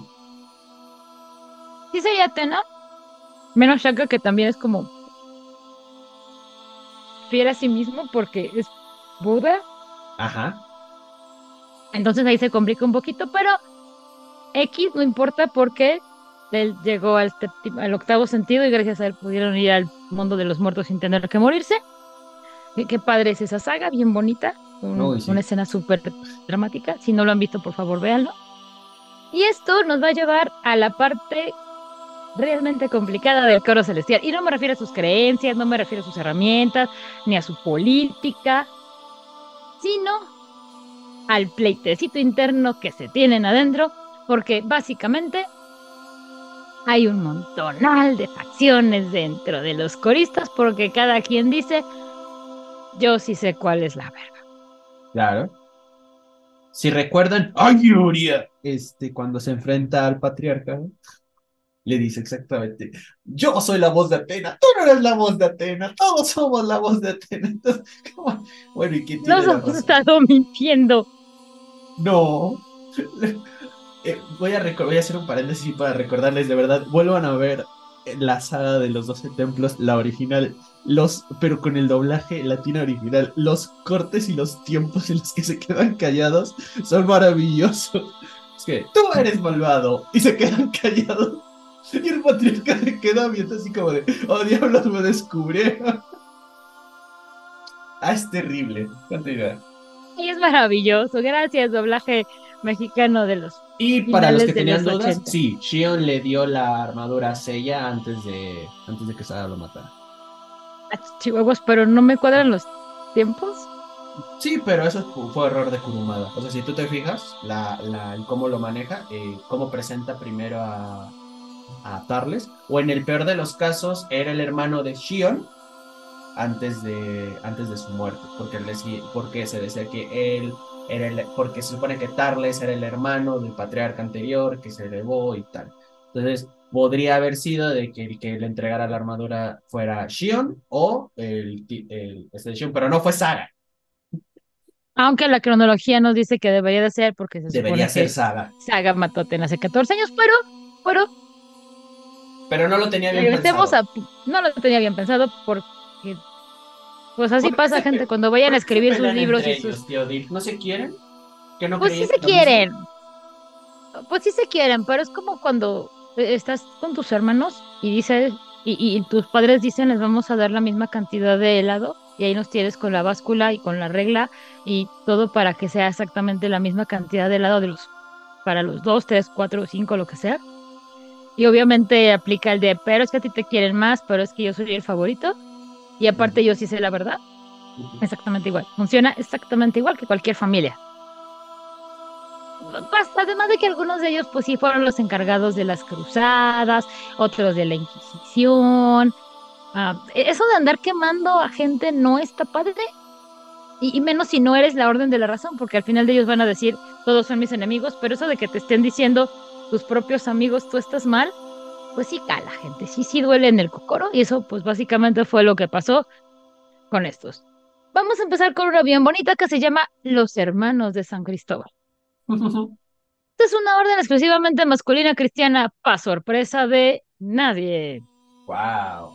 Aunque dicen que se llega a ver algunos pequeños grupos al interior que son de mujeres, pero pues básicamente son una orden masculina que defienden a los inocentes a toda costa, incluso a aquellos que tengan una vida de pecado, también serán defendidos. Es una orden de activistas sociales cristianos, muy muy joven, tienen 20 años. Es una orden extremadamente liberal, aunque sea exclusivamente masculina. No sé cómo puede ser extremadamente masculina y que tenga 20 años y sea solo masculina, pero esa soy yo y consideran que tienen la misión de defender a la humanidad. Su esfera de especialidades mente. El paralelismo podría ser de las pocas órdenes caballerísticas que quedan son los caballeros hospitalarios, que son básicamente médicos. Son de las pocas órdenes eh, caballerísticas que han vivido hasta ahora. De hecho, ustedes podrían ser atendidos sobre todo si, si son atacados en, país extranjero por caballeros hospitalarios que no llegan en, en, armadura negra diciendo, oh, venimos aquí para... No, es gente que tiene la cruz del, de la orden hospitalaria, pero, pero ya, o sea, no, no se esperen a alguien llegando a, en caballo y armadura medieval, son médicos. Qué triste. Estoy seguro de que alguna vez lo quisieron hacer, pero como que, no sé, como que generan flashbacks a gente, o sea, como que les, les triggerean cosas, entonces prefirieron mejor ya no. Ah, bueno, pero también que va a ser una persona en armadura y en caballo a la mitad de una guerra en donde hay tanques y aviones y misiles. Así y que, tienes que tratar al paciente, imagínate tratar a un paciente con armadura de malla y estar ahí, no, no, no, se puede. Otro bonito grupo que tenemos es un poquito más antiguo, se llaman los Chevra Kadisha que es un grupo judío que intenta buscar y ayudar a las almas atribuladas y a los espíritus perdidos, ayudando a los muertos a seguir adelante. Toman su nombre de las personas de cada sinagoga que se ofrecen como voluntarias para preparar los cuerpos de los muertos para su paso. Se fundó en la Edad Media, está firmemente comprometida a hacer lo que creen que es correcto. Les dije que todos dicen que están haciendo lo correcto. Y una vez que están convencidos que un alma necesita ayuda, no se van a detener ante nada para asegurarse de que estos sean atendidos. Qué miedo, suena como que te van a proteger aunque no lo quieras. Compas de los Giovannis, pues. Te vamos a cuidar, quieras o no quieras.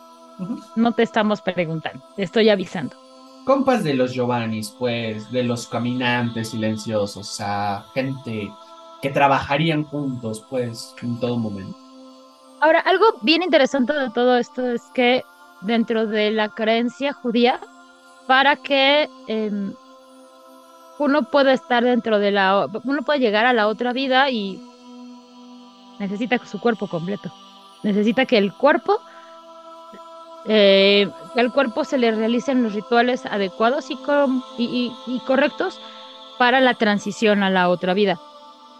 Por eso en el conflicto este de Medio Oriente de Palestina e Israel suelen hacer treguas para que cada uno de los bandos recoja a sus fallecidos y puedan realizar rituales funerarios. Porque ah, tanto eh, musulmanes como judíos creen que tienen que ser llevados correctamente. Entonces hacen treguas ahí como de unos cuantos días así de, bueno, ven por tus muertos, yo voy por mis muertos, les hacemos su ritual y eso me gustó mucho que hayan tomado esta para defender a, los espíritus. Está bonito. Supongo que alguien de Wild Wolf se enteró y dijo, ah, mira, vamos a ponerlo aquí. Un... Otro... No, un este... Un... Una noble misión, ¿no? De vida. Sí, aunque no te estén preguntando, pero eso de te voy a defender aunque no quieras. Bueno, este. Podemos entender que al punto en el que ellos llegan ya eres un right, ¿sabes? Y sí, probablemente no estés de acuerdo. O tal vez sí, porque ya viste la tormenta y un espectro y no quieres ser una moneda. O a veces hay muchos, hay muchos seres, hay otro tipo de seres que usan a los espíritus de, de los muertos y los torturan como, o los usan como herramientas directamente. Entonces, oye, yo creo que hacen más bien que mal. Voy a dejarlo ahí. Ahora veremos otra bien bonita que a lo mejor a los de les gusta Changeling no les va a gustar tanto, que son los Caballeros de San Jorge y el Dragón. Esta bonita orden fue fundada en Siria en el siglo XI, está dedicada a proteger a la humanidad de vampiros y otros monstruos como demonios y hombres lobo. No tienen problema con aceptar mujeres, no tienen problema con aceptar no cristianos, a diferencia de los de Colón, que son los más nuevos y más liberales. Estos que están desde el año 1000 no tienen problema. Siempre y cuando dediques tu existencia a acabar con todos los monstruos que, que atacan y afectan a la humanidad, creo que eso sí le gusta a la tecnocracia. Me parecen ampliamente cancelables y políticamente incorrectos. Que defender a la humanidad de todas las cosas que quieran comernos, destruirnos, atacarnos, mermar nuestra Pero es muy voluntad. estereotipado que un hada mm, eh, te- sea de naturaleza distinta. No quiere ser que sea un monstruo o un vampiro. Hay vampiros buenos, hay vampiros eh, vegetarianos, por ejemplo. Hay hombres lobo que, que tratan de alimentarse saludablemente y también a ellos los van a cazar. Deberían de identificar casos particulares y así. Voy a tomar el título de uno de los de, de uno de los autores, bueno, no de un autor, de un youtuber que me gusta mucho que sacó un libro. No son buenos, son menos malos. Ajá, sí. O sea, Y un en- al final del día siempre puede hacer una. Y en todo caso, los dejarían para el final. Ajá, sí. ¿Cómo se llama cuando un hada decide comerse todo el glamour de alguien en su pieza maestra? Am, Pero pues Ay, básicamente vas. sí, es, sí, es un ritual horrible. Ahorita te digo. Sí, pero bueno, teniendo en cuenta que las hadas pueden hacer ese tipo de cosas y que un garú se le puede ir la cabra al monte bien feo a la mitad de una turba enardecida, a un vampiro le puede dar hambre a la mitad de una fiesta, pues claramente estas personas dicen, vamos a ahorrarnos el problema y mejor acabamos con todos ellos. Sí, Por si a los, a los garras rojas les Rapsodia. gusta esa manera de, de pensar. es lo que hacen las hadas, rapsodias. Di no a la Em, rapsodia. También hay que entender, a ver, también maticemos esto en, en forma de juego. ¿Eso quiere decir que son unos fanáticos? No. Quiere decir que van a ir allá, buscan activamente a estas criaturas y lo que yo comentaba con Aiden y con Angan alguna vez. Realmente general, generalmente terminan matando a muchas criaturas obscuras, barra nefandos, banda, barra danzantes, barra win, porque son como que los que menos pudor tienen en mostrarse y hacer pendejadas. Perdón por la palabra. Descarados, diría yo. Sí, o sea, entonces, muy probablemente la mayor cantidad de cosas que matan son malas, entre comillas. Y lo interesante sería ver cómo se enfrentan a ellos cuando se topan con una situación que pone en duda su, su, su credo, ¿no? Su credo y sus principios y sus eh, juramentos. ¿cómo, ¿Cómo se llaman esos? Sus votos. Ahí podría entender que hay un problema, pero generalmente, pues, te lo digo, o sea, los más descarados los, son los que suelen matar, como pues el Sabat, como pues que, como pues jugadores promedios de camarilla, como, Oye, ¿cómo se llevará con la gente? otoño. ajá, ¿Están infiltrados en San Leopoldo? ¿O con la Inquisición? Pues es que técnicamente siguen siendo humanos. O sea, la de Leopoldo sigue siendo humana. Lo que tienen son humanas que funcionan a base de fe. No son monstruos que estén aterrorizando a la humanidad. En teoría, si le hacemos caso a sus preceptos. Y la ¿Pero te los imaginas trabajando juntos? Pero el problema es, eh, el- no, no, no sería imposible porque la nómina de fe verdadera no causa repelús a los magos. O sea, o sea, no, no te los distingue como tutú, tutú. Y Ahora, hace Counter Magic. ahora. Y neutraliza la magia Ahora. verdadera. No, no, claro, pero a lo que voy es que no te percibe Algunas. como un ser eh, Ah, maligno. Ahora bien, Ajá. los cazadores, cazadores, Hunter, de Hunter, Reconning. Ajá. Eh, lo- los venga, no, los de venganza. Sí, Recon. Esos eh, sí te perciben como, como que hueles feo y como que hay algo mal en ti y que sí, sí, sí, muy, muy humano y muy feo y lo que tú quieras, pero hueles raro. O sea, das mal yuyu.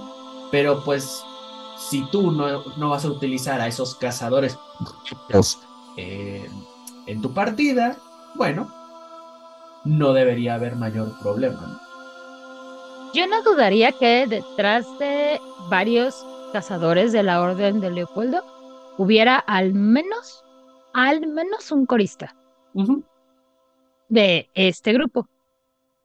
O de este otro bonito grupo que se llama la Orden de San Miguel, que Ah, son una Miguel. orden de guerreros Claro, por supuesto. que practican una vigilancia social. Y esto no me refiero a 1984, sino que básicamente están cuidando a grupos em, sociales.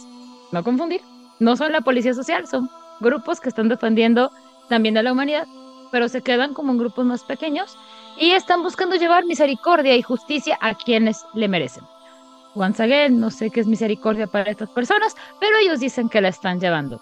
Pues imagínate que se llaman la Orden de Miguel, Arcángel Miguel, ya le conocemos sus mañas, pues misericordia. Te tuve misericordia, me expulsaste en llamas. No fue mi culpa, a mí me dijeron, es mi tarea, yo solo obedecía órdenes, a mí no me digas. pero es clásico, pero es de, yo te, hermano, pero ¿por qué me guardas tanto rencor? Fui misericordioso. Me lanzaste desde la, la Casa Dorada en llamas al interior de un submundo desterrado y maldito, junto con todos en una cárcel horrible. En una cárcel horrible, con un trabajo de mierda por toda la eternidad. Y de paso, en el fin de los tiempos, me vas a cortar la cabeza. Ay, ya Ay, te estás fijando en detalles. No, y Miguel, por eso, misericordia. O sea, como un poquito como Saga guardando a su hermano Canon en la prisión. Por eso, Así de, no te maté, te guardé en una prisión, porque eres mi hermano. Qué conveniente, ¿no? Que estuvieran las escamas justo en ese. Las escamas de Poseidón, o sea. ¿Qué accidente? Por eso, no por eso no fuiste gran patriarca, Rey. Bueno. Exactamente, pero bueno, busquen que el mundo sea un lugar más seguro y busquen llevar este la misericordia a todos aquellos a quien la misericordia les haya sido negada. Por lo general apuntan a gobiernos corruptos, corporaciones, sindicatos del crimen organizado. Híjoles, creo que tienen un montón de trabajo. O sea, son Batman. Ajá.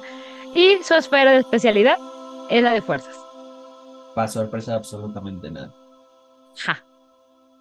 Luego, viene un grupo que yo creo que le pagaron muy mal a su publicista.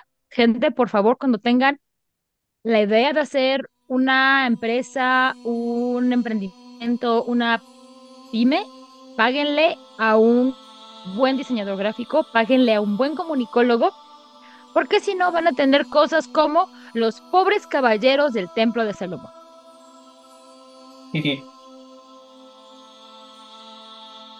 así se llama, yo no le puse así, lo revisé, yo estaba viendo la versión en español de esto, dije a lo mejor es una mala traducción, ¿no? De como pobre de humilde, no, no, sí es pobre.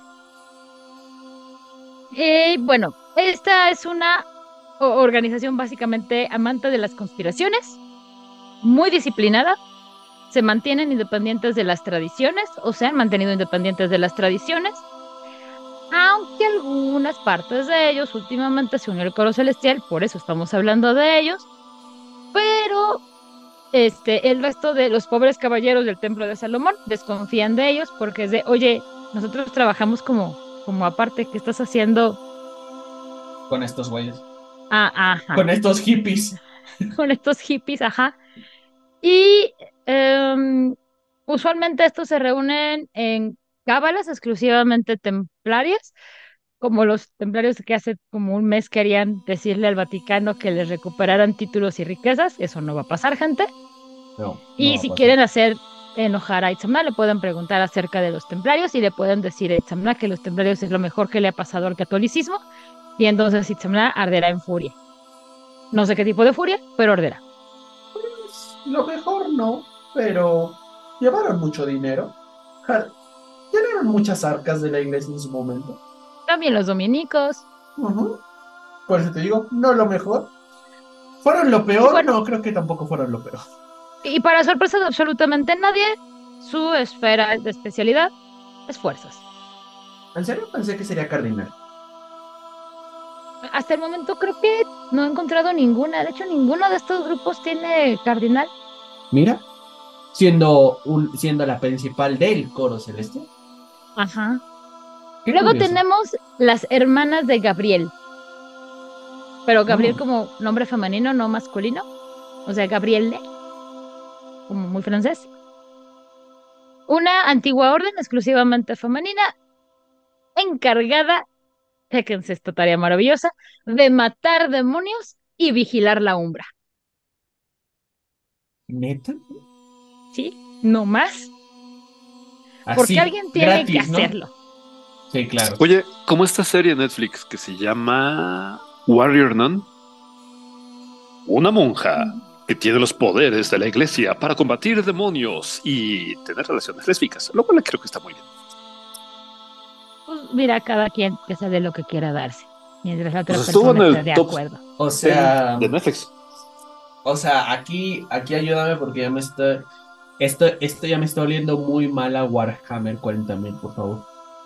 Sí, ¿verdad? No, no es como que el emperador este, tenga ahí a unas inquisidoras y, y, y a unas Que justo, se, banshees. que justo se encargan de, de, de- de eliminar a las presencias de los del caos, de los demonios del caos. Mira, tú qué También padre sus figuritas. También padres sus figuritas. Estoy seguro de que si hubiese figuritas de, de estas guerreras también estarían bien padres. Yo me las imagino, me las voy a imaginar igual, que tienen una, que tienen una armadura negra. Sí, así me las voy a imaginar. Pues podría ser. Esta es una de las órdenes guardianes más antiguas, fundada por una corista llamada Gabriel, Gabriel con femenino, en el primer milenio de la era común. Eso hace que esta sea todavía más antigua que la eh, que andan del siglo XI. Ujú. Y pues básicamente lo que ellas están haciendo es continuar con su tarea diaria de luchar contra el mal espiritual donde quiera que éste sea encontrado. Y últimamente han encontrado un nuevo ímpetu para colaborar con otras facciones del coro y con el resto de las tradiciones. Sí, pues el mundo se está yendo por un tubo, así que a, cierto punto, eso es algo que menciona en el libro del Wyrm. Tenemos que acabar con, eh, con todos rápidamente. Y le dice otro. Se lo dice un, una perdición antigua a un, a un alto funcionario de Pentex. ¿Y por qué nos.? ¿Por qué tendríamos que acabar tanto con ellos? Porque eventualmente se van a dar cuenta que solo nosotros somos los malos. Upsis. Y el otro vato, ¿Sabes, más ganancias. sabes a- también a quién me recuerda esto? A la Magdalena de, este, de Witchblade y de The Darkness. Así, No. igualito. Tal cual. Ajá. Así, sí, ni le busques más, así, igualito tiene su lanza sagrada y magia y acabemos con toda la maldad del mundo. ¿Verdad, Hernán? Que así funcionaba la. Magdalena. No, y es maravilloso porque le puedes La espada sagrada de la Orden de Gabriel, que es una espada que arde en llamas. Sí, sí, ya, ya agrada. Pues es que así funciona la Magdalena, solo que no es una espada, es la, este, la lanza de Longinos. Bueno, Llamada lanza del destino, dice. Qué detalles. la daga, la daga de la danza, la, la daga de la lanza del destino. Y bueno, pues pues fuera, obviamente, ese espíritu. Y forces. Ojalá. Los espíritus muy útil. Si vas a pelear Sí, sí, con sí. demonios y criaturas umbrales. De hecho, es. No, no es que sea muy útil, es obligatorio. Ajá. Bueno, estas fueron maravillosamente las órdenes guardianes, porque obviamente si tienes una organización religiosa basada en el catolicismo, claramente va a haber órdenes militares. Recuerda que somos los guerreros de Dios. Un soldado en cada. No, espérate, es otra cosa. Ese es el himno nacional de México. Luego Pero tenemos. Las órdenes teológicas, porque no todo en esta vida se resuelve con violencia. Yo digo que sí, solo que no estás usando la cantidad de violencia adecuada. Ujú. Ahora sí viene Prime o Cardinal. Yo, yo espero que sí. ¿Te imaginas? Que ninguna orden teológica tenga cardinales. Oh, Mira, a estas alturas de la vida, a alguien Ya nada. que Yo voto vida, mente y materia. Ok, ¿Tú qué opinas, Hernán? Yo quiero creer que Prime, aunque parece que es la asignatura optativa que nadie tomó. Ajá. Y sí, Spirit.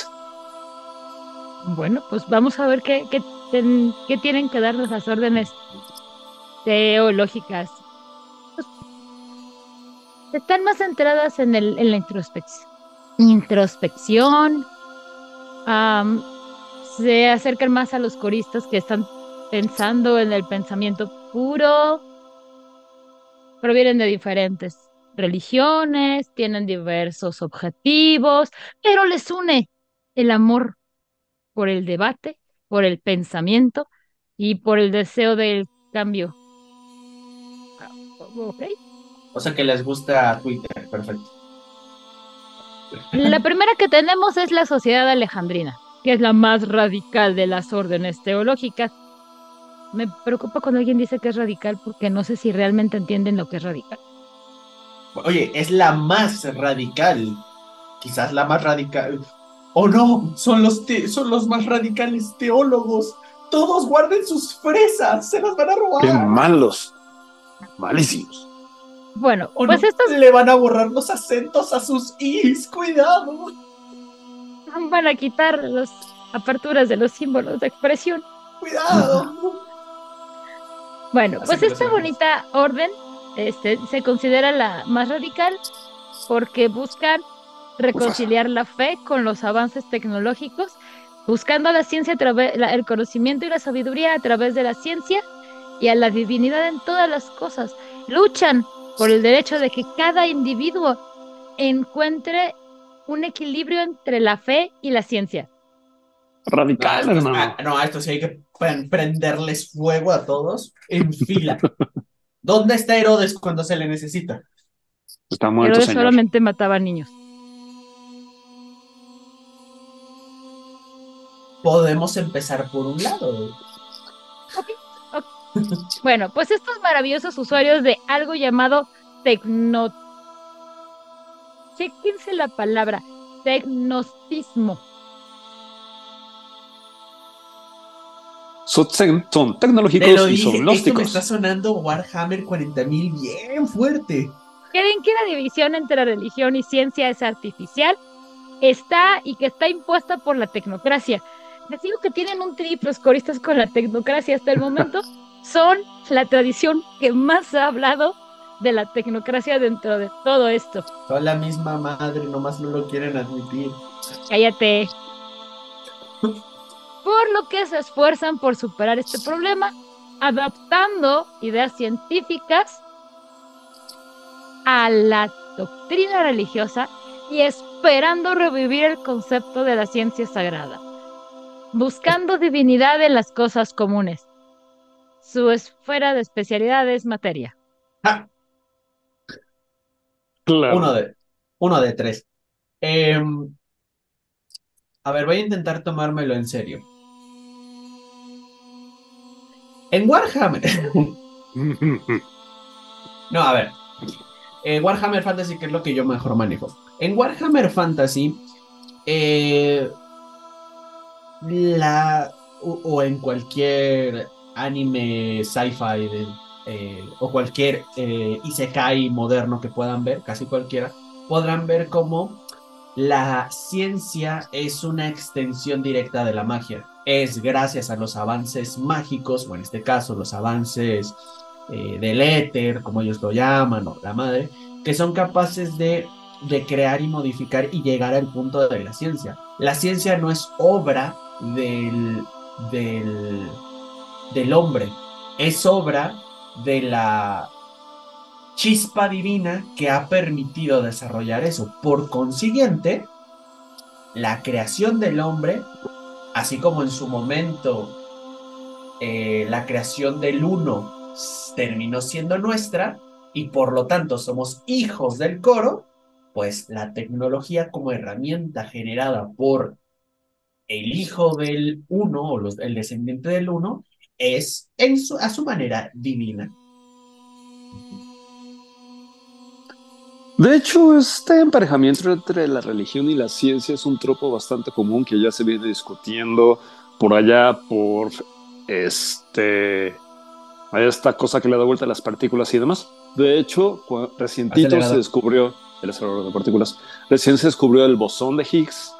El libro que daba difusión a este descubrimiento se llamaba La partícula de Dios.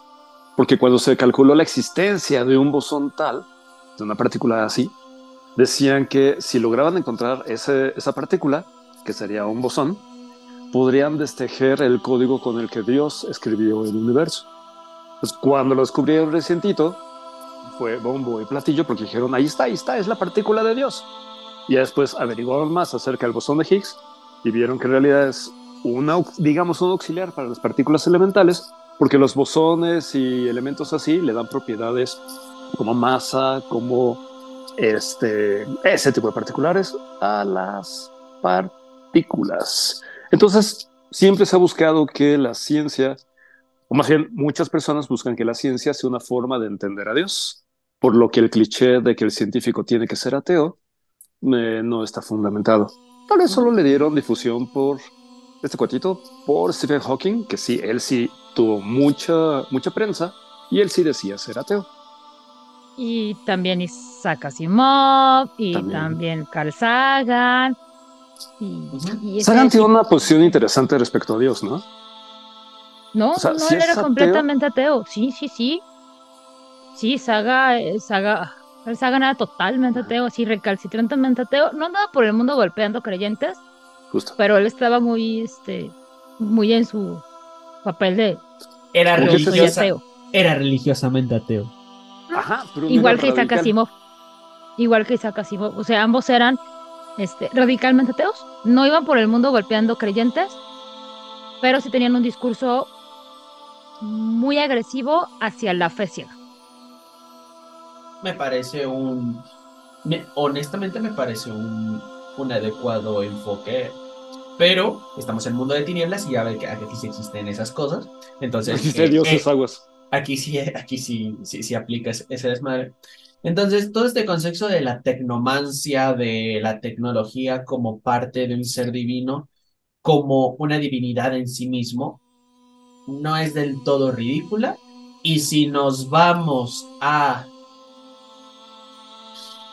O sea, si le rebuscamos un poco y colocásemos a esta energía primordial a la que los garús llaman la tejedora, la dadora del orden, pues sí hay una deidad que ha permitido dar forma y orden a el caos, al caos existente para que podamos llegar hasta el punto en el que estamos. Entonces, sí, la tecnología puede llegar dentro del mundo de tinieblas. Hay un dios de la tecnología, hay todo un reino, por Dios.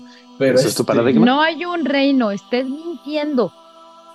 Por eso hay toda una convención que tiene prohibidísimo aprender ciencia dimensional porque autoctón no existe. Luego, ¿por qué les hacen Coco Wash?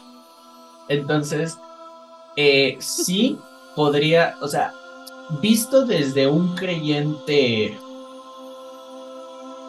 bueno, eh, genérico, o sea, un creyente de a pie, sí que puede ser muy disonante que te digan, güey, pero te puedo expresar matemáticamente la divinidad, eso no, o sea, pero ¿de qué estás hablando?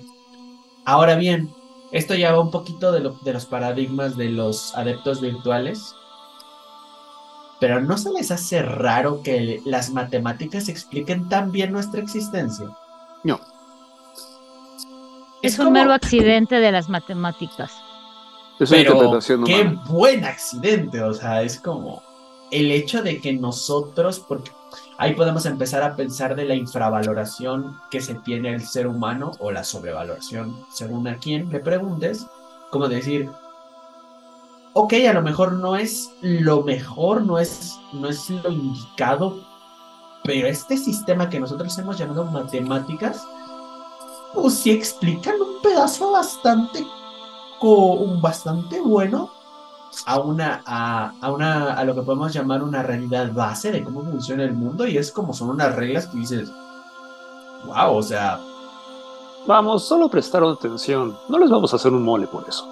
Hombre, pero interesante crear todo un sistema eh, de predicción incluso con ello. Digo, es, es lo que alguna gente llamaría gracia divina, que ya vemos que no hace gracia. Chispa divina para no entrar en malos en malos chistes. chispa divina. Entonces, Pues sí, o sea, me llama la atención que digan extremista. Es como, bueno, pues sí, pero. Mira, si yo fuera la tecnocracia, yo, estem- yo empezaría a hablar con estas personas. Seguro hablan con ellos. Mandaría como a mi gente más, ajá, mando a mi gente más amigable, así de, no vamos a, a mandar gente vestida de traje negro porque ya sabemos lo que pasa. Mira, mándala en jeans, en camiseta y le pones este un, un, un sari de Hare Krishna. Y no mandes a nadie de la iteración X. No, por favor, no, mandes a envíes nadie de a la IKEA, nadie. El vato regresa con ideas bien raritas. Que ya tenía, pero que se le habían olvidado. Sí, que se le confirma. No, no, no, no. Entonces, Pero bueno. eh, está, Ajá. o sea, no, no, no es, no son repelentes, son raras. Es como el arroz con la manzana. No suena, no suena así como que tú digas, wow, pero lo pruebas y dices, bueno, no es disonante. Está bien. Yo le pongo plátano y huevo al arroz, oye. Eres un monstruo. ¿Ves? A eso me refiero. Dices, "Uh, huevo. El, bueno, es que el, en fin, las siguientes son los anacoretas. E- Esta gente que vive ya como lejos de todo el mundo, en ermitas, a la mitad del cerro, en esa casa donde nadie va. Al que Entonces, tienes que visitar cuando no sabes qué hacer. Ajá. Son El los que que se que recluyen sí sabe. a, a mitad del desierto, que dicen, ay, mira, ¿sabes qué, humanidad? Como que no me caes tan bien, me voy a ir a meter como por allá para realmente hacer mis rezos muy personales, únicos míos. Y aunque no se le considera tal cual como un campamento teológico, sino más bien son como un grupo de coristas que comparten una, una manera de vida, ya sabes, esto de... O sea, no son un grupo, pero sí son un grupo porque todos hacen lo mismo, aunque no se quieran hablar entre O sea, ustedes. ¿se fueron allá todos juntos a estar solos? No, no. Uno, por ejemplo, está a la mitad del desierto de Sonora, otro se fue, por ejemplo, a la mitad del desierto Ah, bueno. de- del Sahara, otro está a la Uy. mitad de la selva amazónica, así como a la mitad de la nada, lejos de toda humanidad, allá haciendo una introspección personal y única con el uno. Ay, qué bonito. Como el coro celestial no sabía qué hacer con ellos, dijo, bueno, pues los vamos a juntar a todos ustedes. Y ellos así de, pero no entiendo que no quiero estar junto con nadie. Sí, sí, sí, vete con, Estoy a los, del- con los demás. Lle- Llegan, llegan, llega la, la, este, llega la amalgama, bueno, no la amalgama, llega la, este, el grupo de, de magos, Cábala. llega la cábala al polo norte diciendo, oh gran sabio, porque obviamente estás recluido, eres un sabio, y tienes el bigote del sabio, la pasiva del sabio. Venimos buscándote, y el tipo así con su pedazo de foca, no, vete. Pero te hemos buscado. Nos costó mucho llegar aquí. Ese era el punto. O, o sea, ya me encontraron, ya. shu. Fuera. Pero debes ayudarnos. No. Es tu responsabilidad. No. ¿Por qué creen que o sea, ¿Por qué la gente sigue viniendo a mi casa en el Polo Norte, en la punta de quién sabe qué, para preguntarme cosas? ¿Por qué eres el sabio? No. Solo no me gusta la gente. Bueno.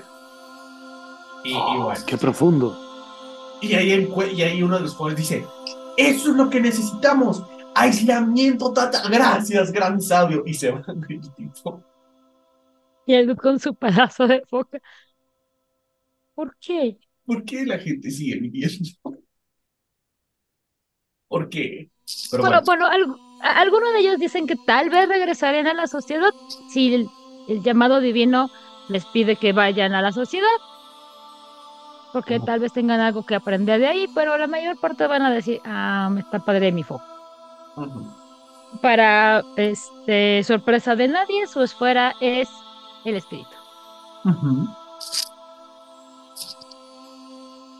Ya Hernán puso cara de, no estoy seguro que debería ser el espíritu. Ajá, que todos se recluyen a mitad de la umbra. Eso sí es ganas de no socializar. Para mí eso No, es bueno, Hernán, no, no es lo mismo socializar con seres humanos a socializar con espíritus. ¿Verdad? ¿Cuenta sueños? Para Los espíritus pueden ser más comprensibles, tienen más sentido y más civilizados que muchos humanos que conozco. Yo no sé qué tipo de espíritus frecuentes tú. Yo tengo una experiencia totalmente opuesta. Tienes que llegar a algún buen chiminaje, una buena ofrenda, ¿sí no? Ah, están malitos de sus emociones. Bueno, y luego, Pues si vas a visitarlos a su casa, llévale, o sea, si alguien va a tu casa, Pepe, Galletas, un pastel. ajá, o sea, si te llevan taquitos, los vas a recibir mejor, ¿sí o no? Absolutamente. Modales. Modales. No, claro, yo los voy a recibir encantados. Lo que no puedo pensar es, wow, qué gran, acepto tu ofrenda. Y te los lanza a la cara. Es como, ¿por qué se aceptaste? Por eso acepté tu ofrenda. Bienvenido. Te ofrezco mi hospitalidad. ¿Quieres En esta casa la silla- cosas a la cara. ¿Quieres la silla en llamas o eh, las púas del dolor infinito? Híjole. Ok, no sé. es que, es que, a ver, yo fui bueno, por eso estoy siendo amable. No, no, están piradísimos. O sea, tú claramente no puedes hablar con un espíritu de dolor, está piradísimo.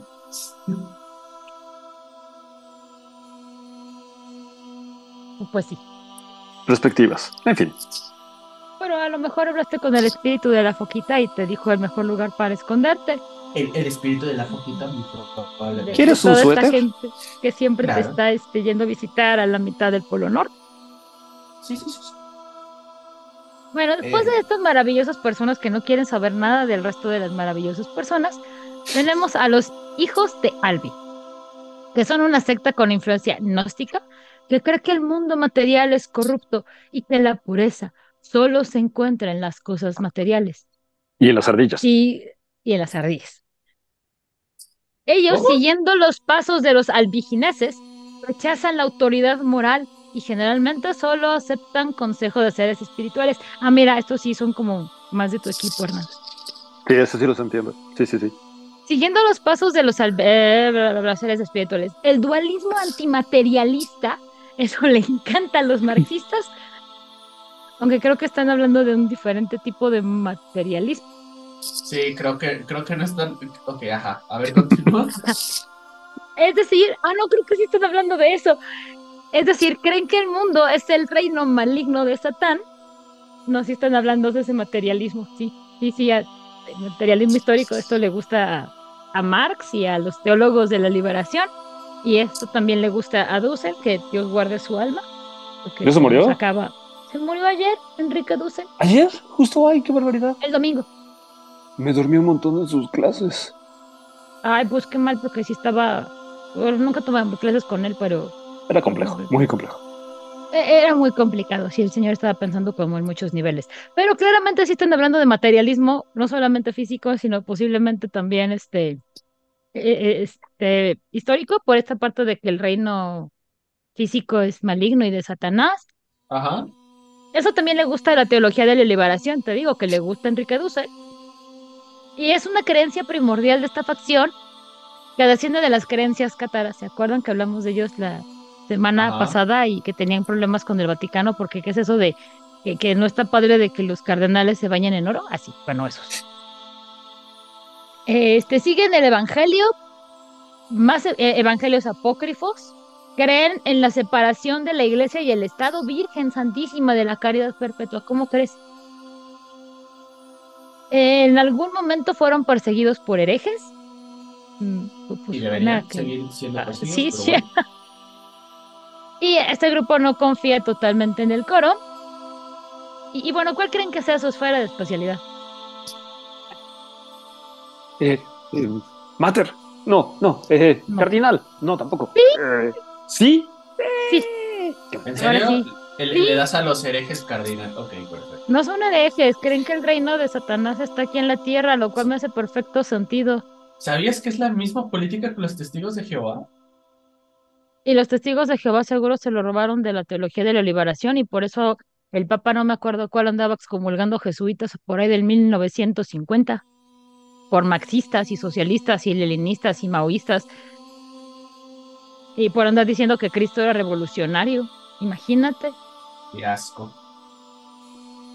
Y que nació en Paracahuina. La neta es que no. Eh, exacto. O sea, fuera de broma, la neta es que no entiendo. O sea, el concepto de. O sea, como que hay varios conceptos interesantes, pero como que no entiendo los autores que querían plasmar aquí. Es como de, bueno, y todo lo que sobró. Chile mole de pozole. Pues mira, aquí claramente yo creo que los autores sí escucharon de la teología de la liberación y escucharon la misa cristiana y algún que es- supieron de algún que otro jesuita que puso, que colgó los hábitos para andar matando contras allá en El Salvador y en Nicaragua y en Guatemala. Digo, no es que pasara, ¿no? No, No, es que el Papa les prohibiera, no, no es que el Papa Juan Pablo II dijera, no pueden estar dejando de ser jesuitas para andar matando este, gente que mata campesinos. Por favor. Por favor. No, no sé, yo siento que, o sea, no sé, te digo, creo que el concepto es interesante como estos disidentes al, al, al esquema, este, al esquema establecido. Creo que todas las tradiciones tienen un grupito así, todas tienen el suyo. Pero, o sea, la parte como agnóstica es como, ok, pero aparte tienen este sentimiento de anti, anti este, ¿cómo se llama? Antimaterialista, pero al mismo tiempo separan el Estado de la Iglesia. ¿Por qué separarías el Estado si no eres materialista directo? O sea, no, te digo, son muchas ideas interesantes, pero como que juntas no, como, no, no le encuentro, esta pieza no encaja aquí, tío, dilo, ¿cómo le hago? ¿La giro? ¿Le hago otro hoyo? ¿Sabes qué es lo más triste, papá? A mí me hace todo el sentido del mundo. ¿Mande? Para mí tiene todo el sentido del mundo. O sea, para mí es como de, ah, pues sí, o sea, si estoy creyendo como en una verdad más allá de y, sobrate- y, y supraterrenal y estoy creyendo en que el uno está buscando la unión de, ¿por qué me estoy fijando entonces en lo mundano y en lo terrenal y en lo físico y en las organizaciones? Eso lo entendería, pero el hecho de que quieras separar dos organizaciones es como de el Estado es puramente material y físico. Sería como nosotros no creemos en las instituciones, ni siquiera en estatales. Yo entendería eso, pero querer separar es como, ¿por qué los quieres separar? Elimínalos, préndeles fuego. A lo mejor no son tan radicales como este, los primeros de los que estábamos Bueno, hablando, sí, y- también. Porque aquí no dijeron que fueran radicales. Sí, no, no, no, no, claro que no. Es que me encanta no. porque fre- frente a los coros, estos vatos son como que normales y los otros radicales, nada terrible. güey. Estoy pensando, ¿crees que alguien escribe, o sea, que este libro, ahora, pregunta, pregunta real, eh, paréntesis, eh, para que ya vayamos como, como también concluyendo. ¿Ustedes ustedes creen que el libro lo escribió una misma persona? O sea, cada uno de estos grupos, porque siento que los escribieron Nah. diferentes personas. No, mira, O en lo que no diferentes debe de ser. que, pues, recuerda que hay. Recuerda que hay dos libros de, de tradiciones en diferentes épocas. Recuerda que también está el de 20 aniversario y recuerda que también está el conocimiento de las tradiciones. Entonces, al menos tenemos cuatro fuentes en donde ahondan de todo esto, en donde seguramente un montón de gente metió su mano Ujú. Con diferentes ideas y creencias y que en algún momento alguien dijo, ay, mira, me topé esto en mi clase de no sé dónde. Ay, mételo. Ay, sí, está bien padre, ajá. Bueno, Aunque debo decir que sí me está gustando el hecho de que estén metiendo de chile dulce y manteca, no sé. bajo la premisa de que el coro tiene muchos problemas al interior de sí mismo. Sí. ¿Quiénes más están, tía Di? Bueno, están unos que se llaman los latitudinarios. Este es un movimiento hecho para revolucionar al coro y eliminar la estructura centenaria, argumentando que las tradiciones centenarias sofocan a los cantantes e interfieren con las visiones personales del uno. Ajá. Estos coristas creen que la rígida jerarquía de la tradición debe cambiarse, temen que las antiguas costumbres de la tradición solo fomenten la intolerancia y quieren descentralizar el liderazgo y promover un comportamiento más tolerante hacia otras tradiciones. ¿Qué voy a ser tolerante? O sea, como, o sea, los ortodoxos. No, no, al revés. Estos quieren ser buena ondita y de... Imagina un mundo sin abogados, así. A ver.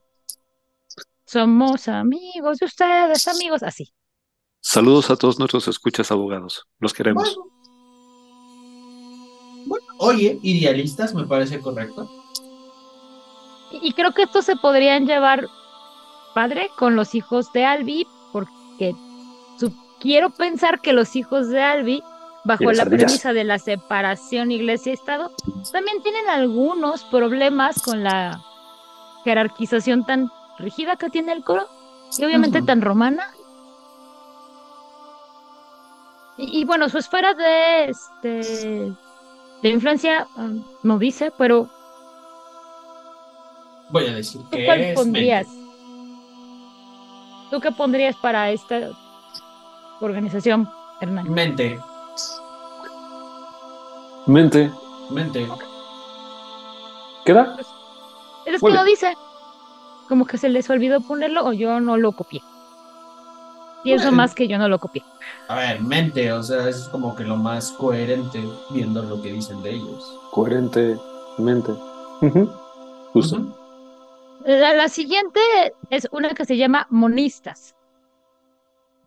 ¿Quién le pone nombre a estas cosas? Que no es lo Uh, mismo la facción monista enfatiza el corazón del mensaje del coro. Todas las religiones, todas las personas y todas las creaciones son una. La tolerancia y una mente abierta son fundamentales. Ajá. Para los monistas, el uno puede adoptar cualquier forma y solo las limitaciones humanas causan diferencias de opinión.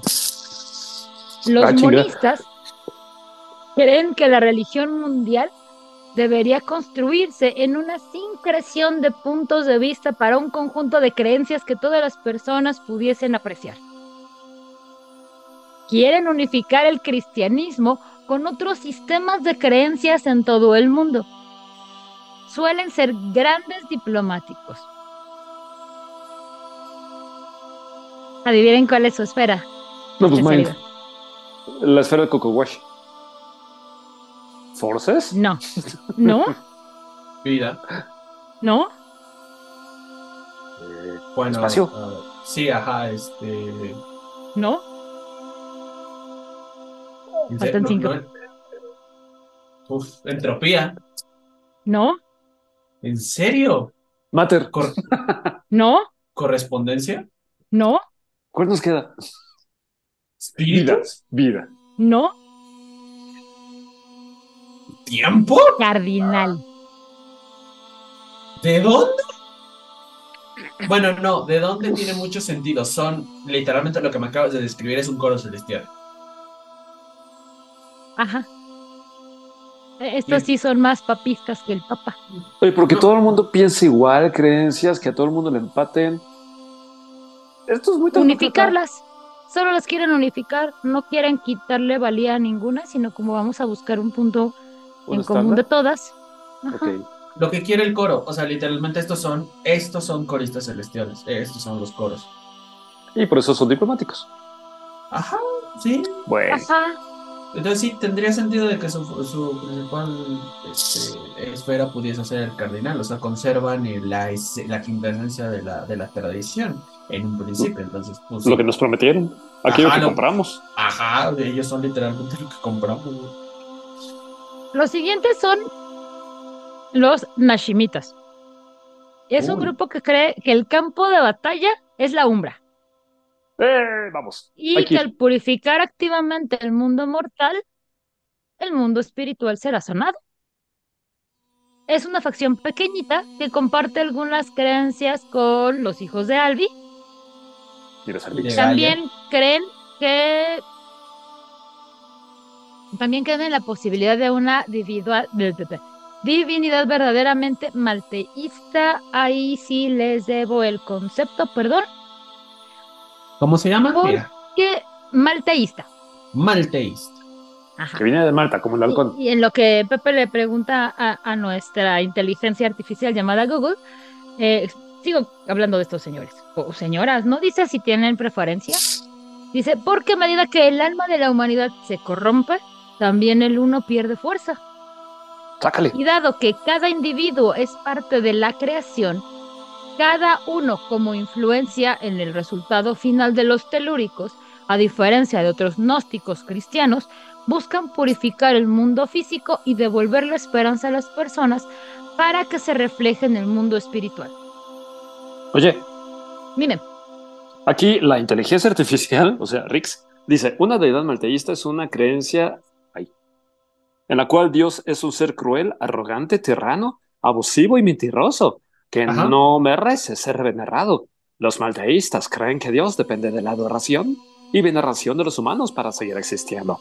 Y esperan que si se le priva de esa adoración, acabará muriendo y dejando a la humanidad en paz. Perdón. O sea, como nuestros dioses mesoamericanos, Tipo, no todos, pero había buena ondita. Y les Sí, dabas es- el sacrificio correcto, en las cantidades correctas, en las fechas correctas. Malditos maltesianos. bueno, Pero ya urgía un dios, un, un dios así. De Ya hecho, ese dios está escrito en His Dark Materials, la materia oscura de Phil- Philip Pullman. ¿Se acuerdan de la película de La Brújula Dorada que fue hecha serie por HBO, creo? Justo las, que fueron como dos películas y luego hicieron serie. eh, solo una película, la Sí. iglesia ya no quiso que se hiciera la otra, y una serie completa que aborda los tres libros. Y está. La serie es muy buena. Y los tres libros, La Brújula Dorada, El Catalejo Lacado y La Daga, son una cosa tan deliciosa. Te explota el cerebro por la fantasía y por los cuestionamientos tan brutales. De hecho, Ahora se dice, hay un escrito de no me acuerdo quién que expresa que el hecho de que el mundo sea tan ampliamente hostil con nosotros es por culpa de que Dios quiere que sea altamente hostil con nosotros. De hecho, continuamente ah, quiere matarnos. Como si vieras en Australia. Es como si Dios fuera Australia. Ajá. y la creación divina fuera una serie no de pruebas, sino de de trampas mortales para acabar con nosotros, porque O de demostración constante de que no entienden que me cagan.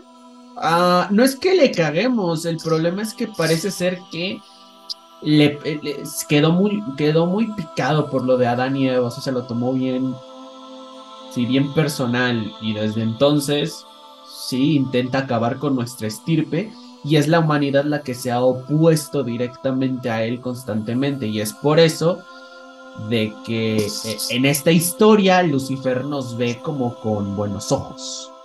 Ay, qué intensidad.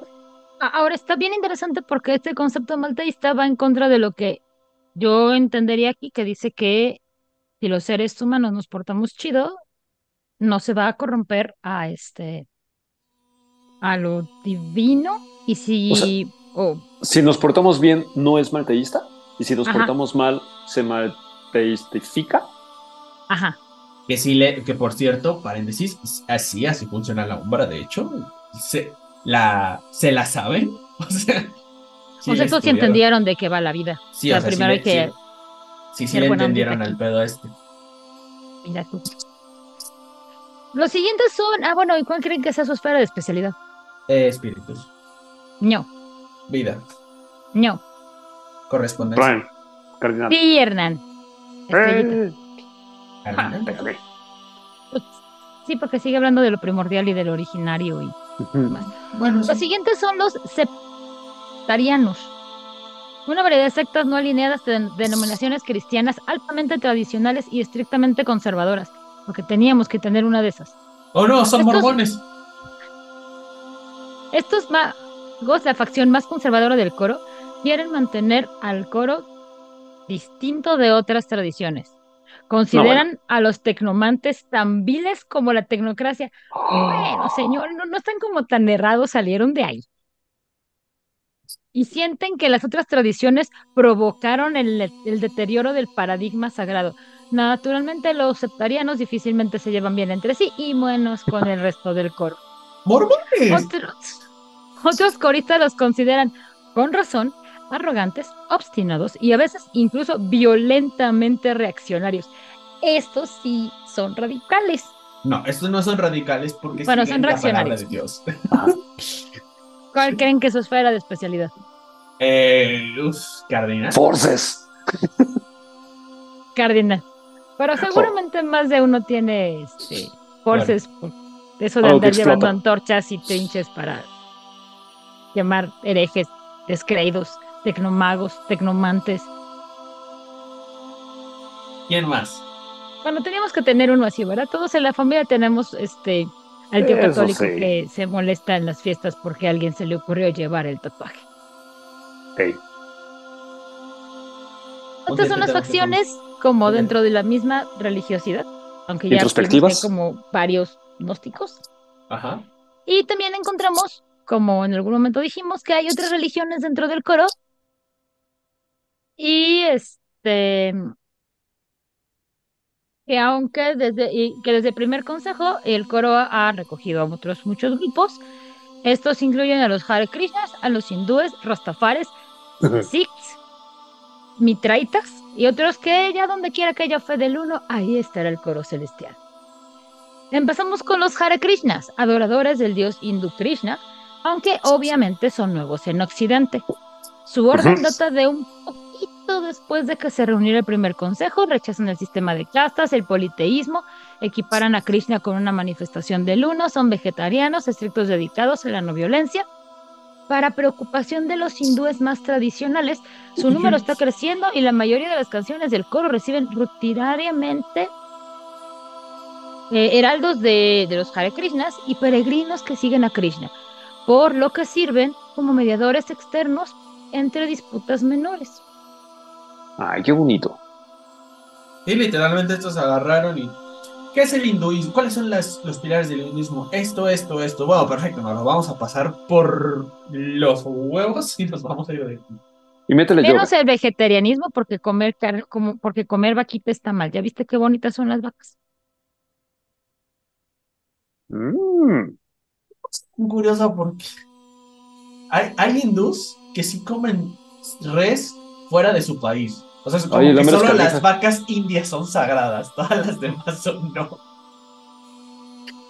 Yo, yo no le voy a decir a la gente que considere sagrado o no, mientras Ah. Las identificas por mugido. imponerme.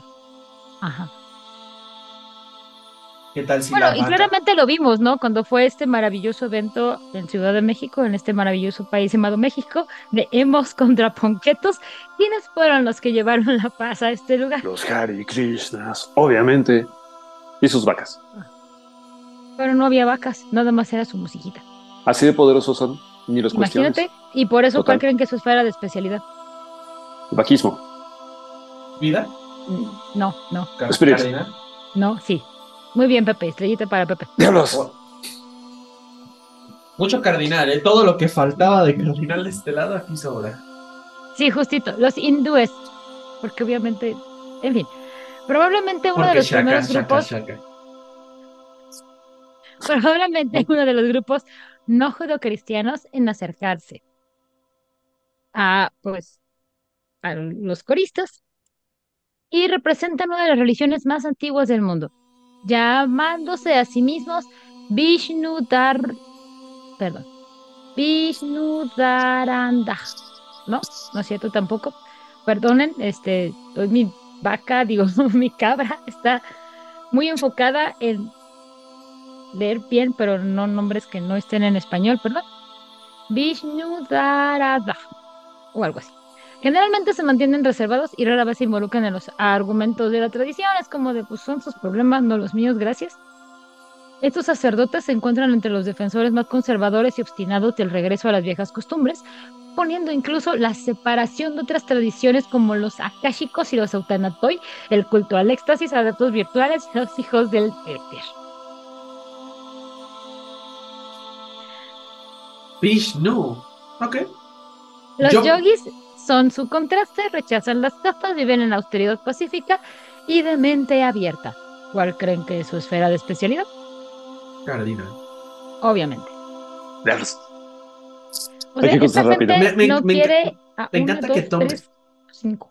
Me encanta que tomen a, a Vishnu como el lado como más tradicionalista y, y este y conservador, porque sí es una de las deidades principales. Pero yo pensé que tomarían, no sé, a, a Raham o a, o a Shiva. Pero Pues, bueno, Yo, yo, yo, ¿qué te digo? Lo- Los siguientes en esta maravillosa lista de, de sabores son los Rastafaris, que son la fe más nueva del coro, que a veces se les ve con sospecha, ya que algunos de sus primeros líderes eran defensores de la superioridad de la, este, de la raza negra. Mientras que el coro se enseña la igualdad racial e intenta poner fin a la segregación. Pero bueno, hay que entender en qué momento sucedió todo esto. Sí, lo que te iba a decir, claramente la... Esto ¿Y en dónde? escribieron Ah. gringos. Sí, por supuesto, obviamente. ¿Creen que aquel a quien llaman Ya se manifestó más recientemente en el difunto emperador etíope Haile Selassie? Aunque el propio emperador era un cristiano estricto. Muchos también están asociados con las iglesias ortodoxas etíopes y coptas. ¿Y cuál creen que es su esfera de tiempo? Digo, de especialidad. Tiempo. Tiempo, tiempo, tiempo. Sí, ¿Sí? perdón. Sí, sí, sí, es para los dos. Muy bien. Aunque uno pensaría que esta figura estaría como más relacionada con los este, cultistas del éxtasis, pero pues yo quién soy para decirle a los escritores de White Wolf que tiene sentido o no tiene sentido en sus escritos. Ahora Siempre tenemos que- a los... Ajá. No digo que siempre que tratan a las. De verdad, Estados Unidos tiene un problema muy fuerte con, con, con la gente negra. O sea, pero muy cabrón. O sea, no, no, no, ya no chiste, ya no meme. No, no, no. Tienen. Lo que tú decías, así como los coros con la tecnocracia, es que tienen una fijación. No sé si viste la película de Get Out. No lo he visto. No. Bueno, sin spoilers, cada vez, si alguna vez la ves, o alguna vez la vas a ver. Ok. La película, en cierto punto, es un montón de millonarios que se quieren traspasar al cuerpo de gente negra. Porque en secreto, o sea, las élites, es una, es- es una sátira y una crítica, pero las élites en secreto desean ese cuerpo porque lo tienen todo.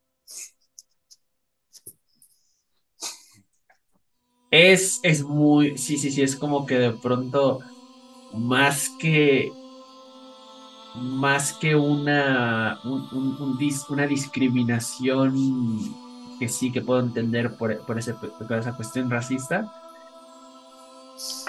cada vez más, eh, eh, en esta película lo dibujan más como una, como una ambición, una necesidad casi lujuriosa de ser como ellos. Está muy cabrón. Bueno, qué caray. El, típi- el típico de si no puedo ser tú, te voy a destruir. Ok. Gente, cuando escriban cosas así, por favor compartan, porque si no la controlan, no la consuman. Y si ya las van a consumir, mejor compártanla. Seguimos con los Sikhs. Los Sikhs rara vez se convierten en coristas, ya que algunos de sus líderes religiosos les pueden realizar milagros o dar bendiciones. Los rumores que todavía tienen conexiones con los Alibatín y algunos Sí. Sikhs en Occidente buscan relaciones con el coro, aunque las tensiones actuales con los hindúes les han impedido hacerlo. ¿Se acuerdan que estábamos hablando de que el coro tiene un montón de problemas al interior? Bueno, pues aquí ya llegamos ahí. Si llegan dos Six a un mismo lugar, ¿tendrías un solo 12? No sé, pregúntales a ellos. Si llegan dos Six a un mismo lugar, dependiendo del lugar, saldría sin ellos. Patapum, para los dos. Oh. ¿Cuál creen que eso es fuera de especialidad? Prime, Prime, cardinal, cardinal, cardinal. Muy bien. Luego tenemos los sufíes, que aunque sí. Estos se emocionaron. Hay cerca gente, de perdón. 250 religiones autorizadas. ¿Cuántas llevamos? 15. A ver, yo les dije, yo les dije al principio del programa que si Angans hecho un programa de 8 horas, nosotros también podíamos. Dios santo. ¿Cuál?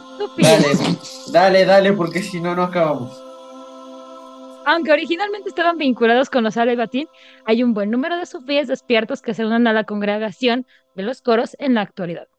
Persisten los rumores de que estos coristas sufíes son los guardianes de tesoros intelectuales, materiales, secretos de los Batini, y que los Batini restantes están utilizando a estos coristas musulmanes para comunicarse con o tal vez manipular a las otras tradiciones.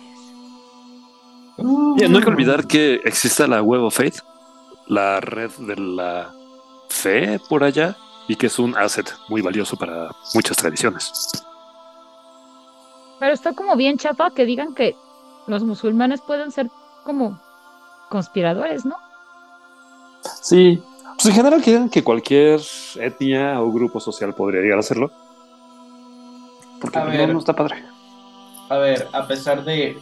Voy a intentar encontrarle un, un- una explicación en la lógica de esta gente.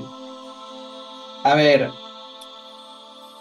durante mucho tiempo los musulmanes han tenido esta idea de la, de la guerra santa biológica, diciendo que, bueno, allá donde, allá al país al que tú vayas, tienes que eh, llegar, casarte con una mujer de una mujer eh, del lugar y tener muchos hijos, para que eventualmente la gente de Occidente, cristiana, conservadora, que no se quiere reproducir, muera y el mundo sea musulmán.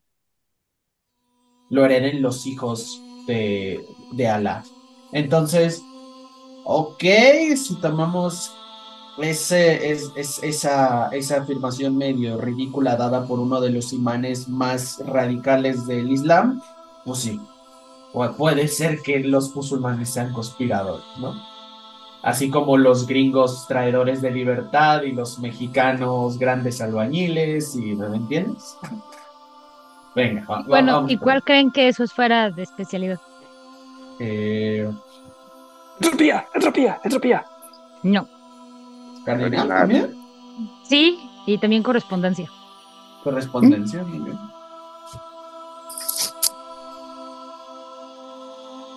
Y como siempre hay un punto en donde no saben en dónde echar las cosas, como si toda esta gente no fuera suficientemente diferente, hay un apartado que se llama otras facciones. Ah, bueno, estas no eran otras, estas eran. y Estas eran el, el núcleo de lo- de- del coro celestial. Muy Es bien, la Facultad de. Filosofía del Coro Celestial. Ah, Ahora sí llegamos a la facultad de filosofía, en donde nada tiene sentido, pero yo la amo mucho. Yo también, yo también. Tenemos a las Bat Bina, que son mujeres judías que han elegido estudiar eh, partes de la Torá y de la Cábala que les estaban prohibidas. Y algunos coristas piensan que ellas pueden tener alguna relación con algún grupo antiguo y oculto llamado los Leones de Sion. Pero nadie sabría qué hacer con esto si fuera realmente cierto. Todos los magos entrenados en esta facción comienzan con Prime, pero casi siempre aprenden algo sobre materia y sobre vida. Y pues, son las esferas que manejan, ¿verdad? Ok. Está bien. ¿Por qué te emocionaste con los leones del Sion, Hernán? Pues porque tiene punch. Si yo hiciera una banda, le pondría los Leones de Sion. Lo menos que a los sionistas tal vez no les haga mucha gracia, pero ¿quién es uno? Bueno, pues ¿se acuerdan que dijeron que los más nuevos eran los este, Rastafaris? Pues no. No, no es cierto. Así como dijeron que los más progres eran los, los únicamente masculinos. No. Radical. Ajá.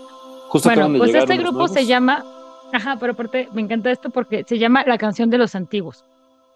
Son los más nuevos. Ajá, fundada en 1980 para servir como un lugar de reunión para coristas que proveían, que provenían o estudiaban creencias tribales u otras creencias religiosas antiguas, o sea, son salvadores blancos. Digo que la canción de los antiguos es una red poco organizada de estudiantes y practicantes que son miembros del coro, salvadores blancos. Incluye miembros de grupos tribales monoteístas de África, miembros de religiones afrocaribeñas y seguidores de antiguas creencias celtas de síntesis pagano-cristianas.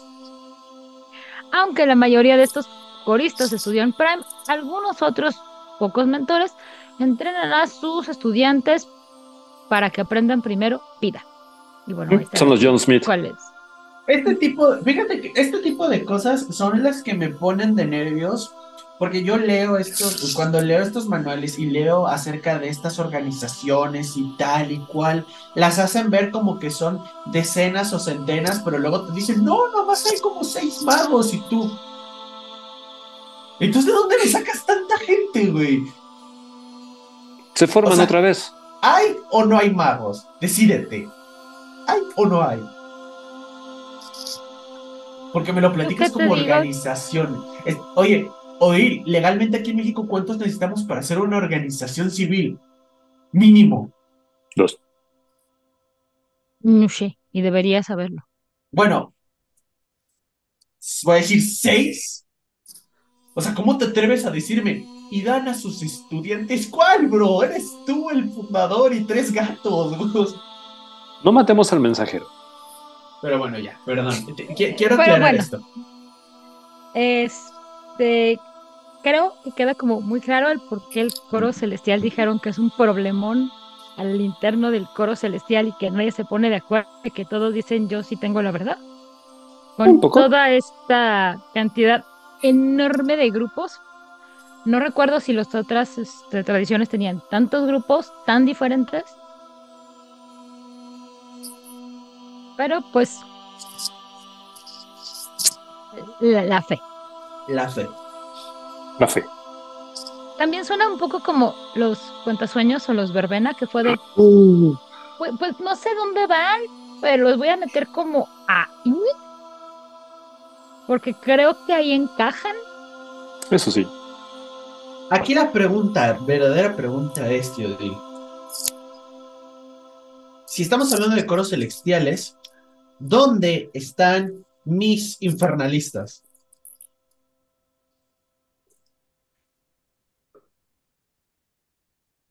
En los otros, otros. Espérate En los 40 minutos otros- y llegamos. Otros. O sea, Itzem no, no vino. Ah. No, pero es en serio, o sea, yo sé que va a entrar en, e- esto entra en nefandos que veremos algún día en el futuro, pero cabe resaltar, entre otras aptitudes que podamos tener y a lo mejor un poquito más contemporáneas y probablemente de autores que esta gente no leyó, oigan, pues faltan est- estos típicos cultos a, por ejemplo, estos dioses exteriores, o sea, no es, no, no es mala onda, o sea, de verdad, cosas como el, el Tutulu, el, el, el Chupnigurat, el o sea, estas, estos cultos a, a dioses exteriores, entidades que podrían ser directamente encarnaciones wírmicas o del caos directo desde. Propiamente desde umbra. nefánticos, ¿no? O sea, Es aquí que- le estamos rezando a los es- dioses de luz. Bueno, Es que, es que la cuestión. Ajá. Es que exactamente, eso es a lo que voy. O sea, realmente si yo me. Si yo me quiero hacer un, un sectario nuevamente del Tutulu, ¿me tengo que hacer un nefando? No necesariamente. O un Barabi. Puedes hacer también un Barabi coro celestial. Entonces, Vio algo que no tenía que ver y claro, vio algo, entendió algo, ahora lo sabe. Pero normalmente estos cultistas los, eh, los toman como antagonistas y los toman siempre como del lado de, bueno, esta gente agarra, destripa gente y, y- y canta cánticos que abren la umbra y dejan pasar enormes criaturas, dejan entrar al devorador, que sí lo entiendo, son peligrosos. Cantan Pero- cánticos que desentonan. Sí, No van con la armonía. y- es inicial. correcto, son desentonadores. ¿Te imaginas los gallos que se justito así. Podrían ser acordes disonantes, o sea, tal cual. Y, o sea, ciertamente en las sinfonías y en los cánticos, tú puedes tener acordes este, armónicos y acordes disonantes, y algunos juntan esto para que suene algo muy interesante y los hacen armonizar. Pero si solo estás tocando este, acordes disonantes, pues claramente vas a estar invocando todas estas cosas, haciendo barabis o haciendo tal cual nefandos. Ujú. Entonces, lo mismo ocurre con la cuestión de los infernalistas barra diabolos barra satanistas barra lo que tú quieras, que sería que obviamente también tienen como su todos tienen como su magia, cada una de las religiones tiene su Ah, Estás magia haciendo negra. spoiler. No estoy haciendo spoiler, Va a estar muy bonito el episodio de Nefandos y, y, y estás. bueno, pero es que aquí ni los mencionan, ¿sabes? O sea, es como de ¿y, y, y los malos? ¿Dónde están los malos? Pues Siendo- llegaremos a ellos y probablemente Itzamna tendrá que estar en ese programa porque si no, yo creo que sí nos cae la ida de no sé quién. Pues es que imagínate, son los Onis, son los, este, son los demonios cristianos, o sea, son las entidades malignas, posesivas, algunos loas, no, es un... ¡Ah! Qué bonitos son los... No, no, no sean nefandos, los nefandos son malos, los nefandos no son amor. Y pues ahora entendemos por qué hay tantos problemas con el coro celestial. Porque sus visiones sí son como bien, bien, bien, bien, bien. Bien complicadas. ¿O tú qué opinas ya para ir cerrando, Hernán, antes de que la gente este, se vaya a hacer cuatro horas de gimnasio? Y este, Aidan me de Juárez por no haberles puesto cintura a todos ustedes. No, creo que el común denominador de las facciones, sectas y demás que nos has compartido es que todas creen tener la verdad. Y cuando un grupo de gente donde cada cual cree tener la verdad, lo que termina resultando es una lucha entre verdades donde nadie gana y solamente se fragmentan las relaciones, los grupos o las tradiciones. Entonces, están tan, son tan dominantes que no creo que pueda encontrar la paz entre ellos. Y yo creo que son casi tan dominantes y tan, tan invasivos, casi como la Orden de Hermes. Esas son fuertes declaraciones, hermano. Aunque la Orden de Hermes tiene menos grupos. Claramente, aunque tiene casas y casas y casas, pero no, no da del ancho. No creo que sean tantas. Luego las contamos y les decimos el próximo programa. ¿Tú qué opinas, Pepe? Ya para ir cerrando antes de que te digo que me corran por siempre de Juárez por no ponerlos en cintura. Me parece que eh, el, la, tanto la duración como el comentario, como lo que nos tuvimos que cortar, como los aceleres, indican la complejidad, el monstruoso mar en el cual se quisieron dar un chapuzón y que si antes decíamos les quedó chico, bueno, pues ahora este, se están ahogando en un corset que no los deja, que los tiene de color morado. Es, es muchísima información, muchísimos grupos, muchísimos subgrupos, muchísimas creencias que podrían, puedes decir que son diferentes, pero al final lo que dices, todas buscan lo mismo, todas tienen un mismo concepto y las, las las diferencias son tan mínimas, pero tan críticas, que son incapaces de, de, juntarse. Eh, creo que aquí hay mucho, yo creo que aquí hay uno de los principales este, eh, soportes de los coros celestiales, una de las principales tramas, una de las principales razones de las por cual no dominan el mundo, una de las por cual son los principales atacados de la tecnocracia, aunque la tecnocracia diga que no, que ataca por igual, es mentira, a todos los odio igual. Eh, es mentira, los Pero hay de iguales a iguales. Exacto, hay, hay, hay, otro, hay, más, hay gente que somos más iguales que otros. Y, y al final, eh, creo que continúa el mismo problema que hablábamos la vez pasada. Está interesante, está bueno, está, tienen el concepto, tienen el, el trasfondo, pero nuevamente estamos hablando de religiones y nada del misticismo del uno nada. O sea, hablan de filosofía, hablan de sistema de creencias, pero pues como por encima. Y el clásico de, bueno, ellos están en contra del sistema actual. Ok, ¿qué proponen ellos? No, no, no, eso sería entrar como en detalles. No, no podemos hacer eso porque eso requiere mi trabajo. Es como de, oh, ok. Eh, es como pues muy... Bueno, Solo uno, realmente del uno y era el que tenemos que portarnos padre para que la influencia humana afecte también a la sombra que se ponga chida y que nuestras acciones debilitan, que nuestras acciones no buenas van debilitando al uno y fueron los únicos que lo mencionaron como tan directamente dentro de su propia creencia. Claro. Aprendimos, oye amiguitos, como que tiene, como que tiene sentido, te, te puede hablar, te, maldecianos, que te puede hablar y decir, bueno, parece ser que sí, que la podrías decir, bueno, entonces el uno está de acuerdo, está relacionado con la umbra, ¿me entiendes? Pero es como que tenemos que adivinar de uno entre, ¿cuántos vimos? ¿17? No me hagas contarlos porque no tardamos y, son así. horas. Gracias. Y son así. En conclusión, y están bien complejos. De hecho, tienen más información que las hermanas de Hipólita. Eh, era mucho, lo quisieron sintetizar. No creo que es un mal trabajo, creo que es un trabajo, era un trabajo muy difícil de hacer, creo que se pudo hacer mejor, pero oye, creo que te da la suficiente puerta de entrada para decir, bueno, ¿qué más puedo yo hacer con esta, con esta facción? Pues suena una labor como súper titánica porque además es once again cómo junto todo esto y la pregunta de Hernán me parece bien válida fuiste tú papá no recuerdo el que dijo pues cuánta gente hay para tener tantas y tantas y tantas y tantas facciones tan diversas digo bajo la premisa de que somos 8 mil millones de humanos en la Tierra creo que los números sí me podrían dar pero aún así Es como, uh, ¿qué? ¿Cuánta gente hay aquí? Porque aparte nos faltan todas las demás tradiciones y nos falta este también la tecnocracia. Y pero sí existen Entonces- los humanos normales, ¿verdad? Sí, sí, somos 8 mil millones de personas, Hernán. Por puros números tiene que haber humanos normales. Dos. Bueno, Hernán, ya para despedirnos, este, tus redes sociales, tus saludos y así como en cuatro palabras, cinco, tal vez, este, ¿qué opinas de, de toda esta cornucopia que es el coro celestial? Bueno, sigue siendo, sigue sin ser mi tradición favorita, pero creo que tiene potencial si podemos darle un poquito la vuelta a, esta cosa obsesiva de decir que es la verdad y todo lo demás. Tal vez yo jugaría con un corista que fuese buscador de verdades, que explorara el trasfondo de los mitos como para co- reconectar con el uno más allá de la paja. El concepto que decía Odil de la Magdalena, de Image Comics, eh, que de repente combatía criaturas junto con The Darkness y demás, también está súper padre.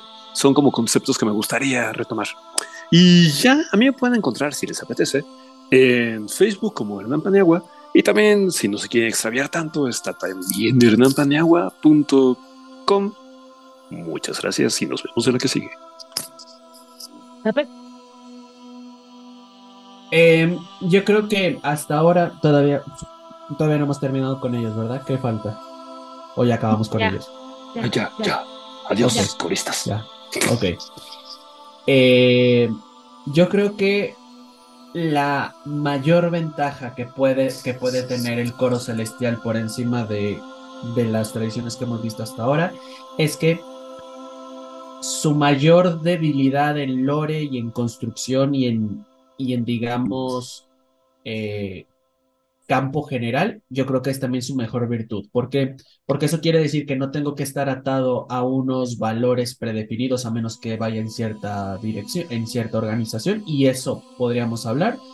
Y puedo hacer de mi personaje tenga su cruzada propia. Es decir, sí, debo respetar ciertos parámetros, pero oye, prácticamente puedo hacer el coro que a mí se me antoje. No tengo que estar respondiéndole a nadie de la gran red, ni a ningún hermético, ni a ningún tal, ni a ningún verben. O sea, no tengo que responder ante nadie por valores que la misma tradición me impone. Entonces, fuera, te digo, de pocas cosas que tengo que cumplir y dependiendo del grupo al que pertenezca, creo que el coro celestial hasta ahora es una de las facciones más libres a la hora de imaginarte a ti como el protagonista de la historia del juego de rol, o sea, como tal. Entonces, creo que también por eso es muy popular, porque dices, ah, es que no me da ataduras, o sea, puedo hacer lo que quiera con él. Eh, me agrada, me gusta, yo creo que es una, me sigue, siendo mi, por esa flexibilidad que me da, mm, sigue siendo mi, mi tradición favorita y me gustaría darle muchísimo más, me gustaría que tuviese muchísimo más trasfondo a la cuestión del uno, por supuesto. Pero es tan denso el tema que abarca que la verdad no, cuando estemos jugando no afecta, a menos que el narrador lo vaya a meter específico. Y a mí me pueden encontrar como Corona Roll en absolutamente todas mis redes sociales, Instagram, YouTube, aunque no subimos contenido, este, y TikTok, aunque no subimos contenido. Y saludos a todos los preciosos que nos están, este, que nos están oyendo, escuchando. Muchísimas gracias porque este proyecto solo existe gracias a ustedes y a todo el titánico trabajo de esta preciosa gente que me dio el honor de acompañarme aquí hoy. Pues a mí me encuentran en Instagram, en Blue Sky y en el ahora llamado ex antes Twitter como Odile Clio. Voy a coincidir con absolutamente todo lo que dijeron Pepe y Hernán. Es las razones por las que me gusta el coro celestial, por esa libertad, por todos los enfoques que le puedes dar a tu personaje. O sea, si lo quieres hacer muy liberal o mucho más conservador, mucho más, digamos, animista, mucho más recalcitrantemente cristiano, te da ese aspecto. El personaje que estaba pensando Hernán a mí me hace muy feliz porque pasamos de un no quiero saber nada del coro celestial a podría pensar un personaje que está en esta búsqueda. Así que mi misión aquí está cumplida y me siento absurdamente feliz por ello. Bu- Pues creo que la mejor manera de que tú digas voy a experimentar una facción es conocer como todos estos rinconcitos y acercarte a ella con una mente pues abierta y decir, bueno, a ver qué me tienes que ofrecer. Y eso es una invitación que yo voy a hacer para todas las demás tradiciones y para las convenciones. Dense la oportunidad de leerlas, de buscar otros enfoques, porque no sabes qué saborcito padre vas a encontrar ahí que te haga clic y que digas, ah, sí quiero ser un personaje de, eh, de esta tradición, aunque sean un montón de mochos que andan buscando cruzadas por todos lados, o no. Y yo quiero mandar saludos, híjoles, Virgen Santísima, a los sospechosos comunes, Hernán, Itzamná, Aidan, Sofía, Edgar, jugador casual, Monse, Elías, Black, o sea, básicamente casi toda la gente de, de Juárez, a mi querido Rizel, que eh, no pudieron, quisieron, les dio la vida estar aquí. Eh, Me hubiera encantado, pero esto hubiera durado como tres horas más, o no, porque nos hubieran puesto una tara, y eso tal vez hubiera sido interesante. Agridulce. Agridulce, ajá. em, a la gente de el Discord, a, a, a, a, a Oscar, a Aldemar, a Demian, a la gente de eh, Voces del Donder, a la gente de Chile en Tinieblas, A la gente en general. a la gente en general, perdón, este, yo pedí una lista de gente a la que querían que si mandara saludos y no me la enviaron. Así que voy a culpar a Aidan porque nos dejó sin supervisión. Este programa de tres horas es gracias a que nos dejaron sin supervisión adulta. Y este, recuerden gente que si les gusta el contenido, si les gustan nuestras discusiones, anécdotas graciosas sin sentido y referencias a los caballeros del zodiaco, por favor, Compártanos. compártanos. Compártanos ya, ya, compártanos. Nos, nos, nos.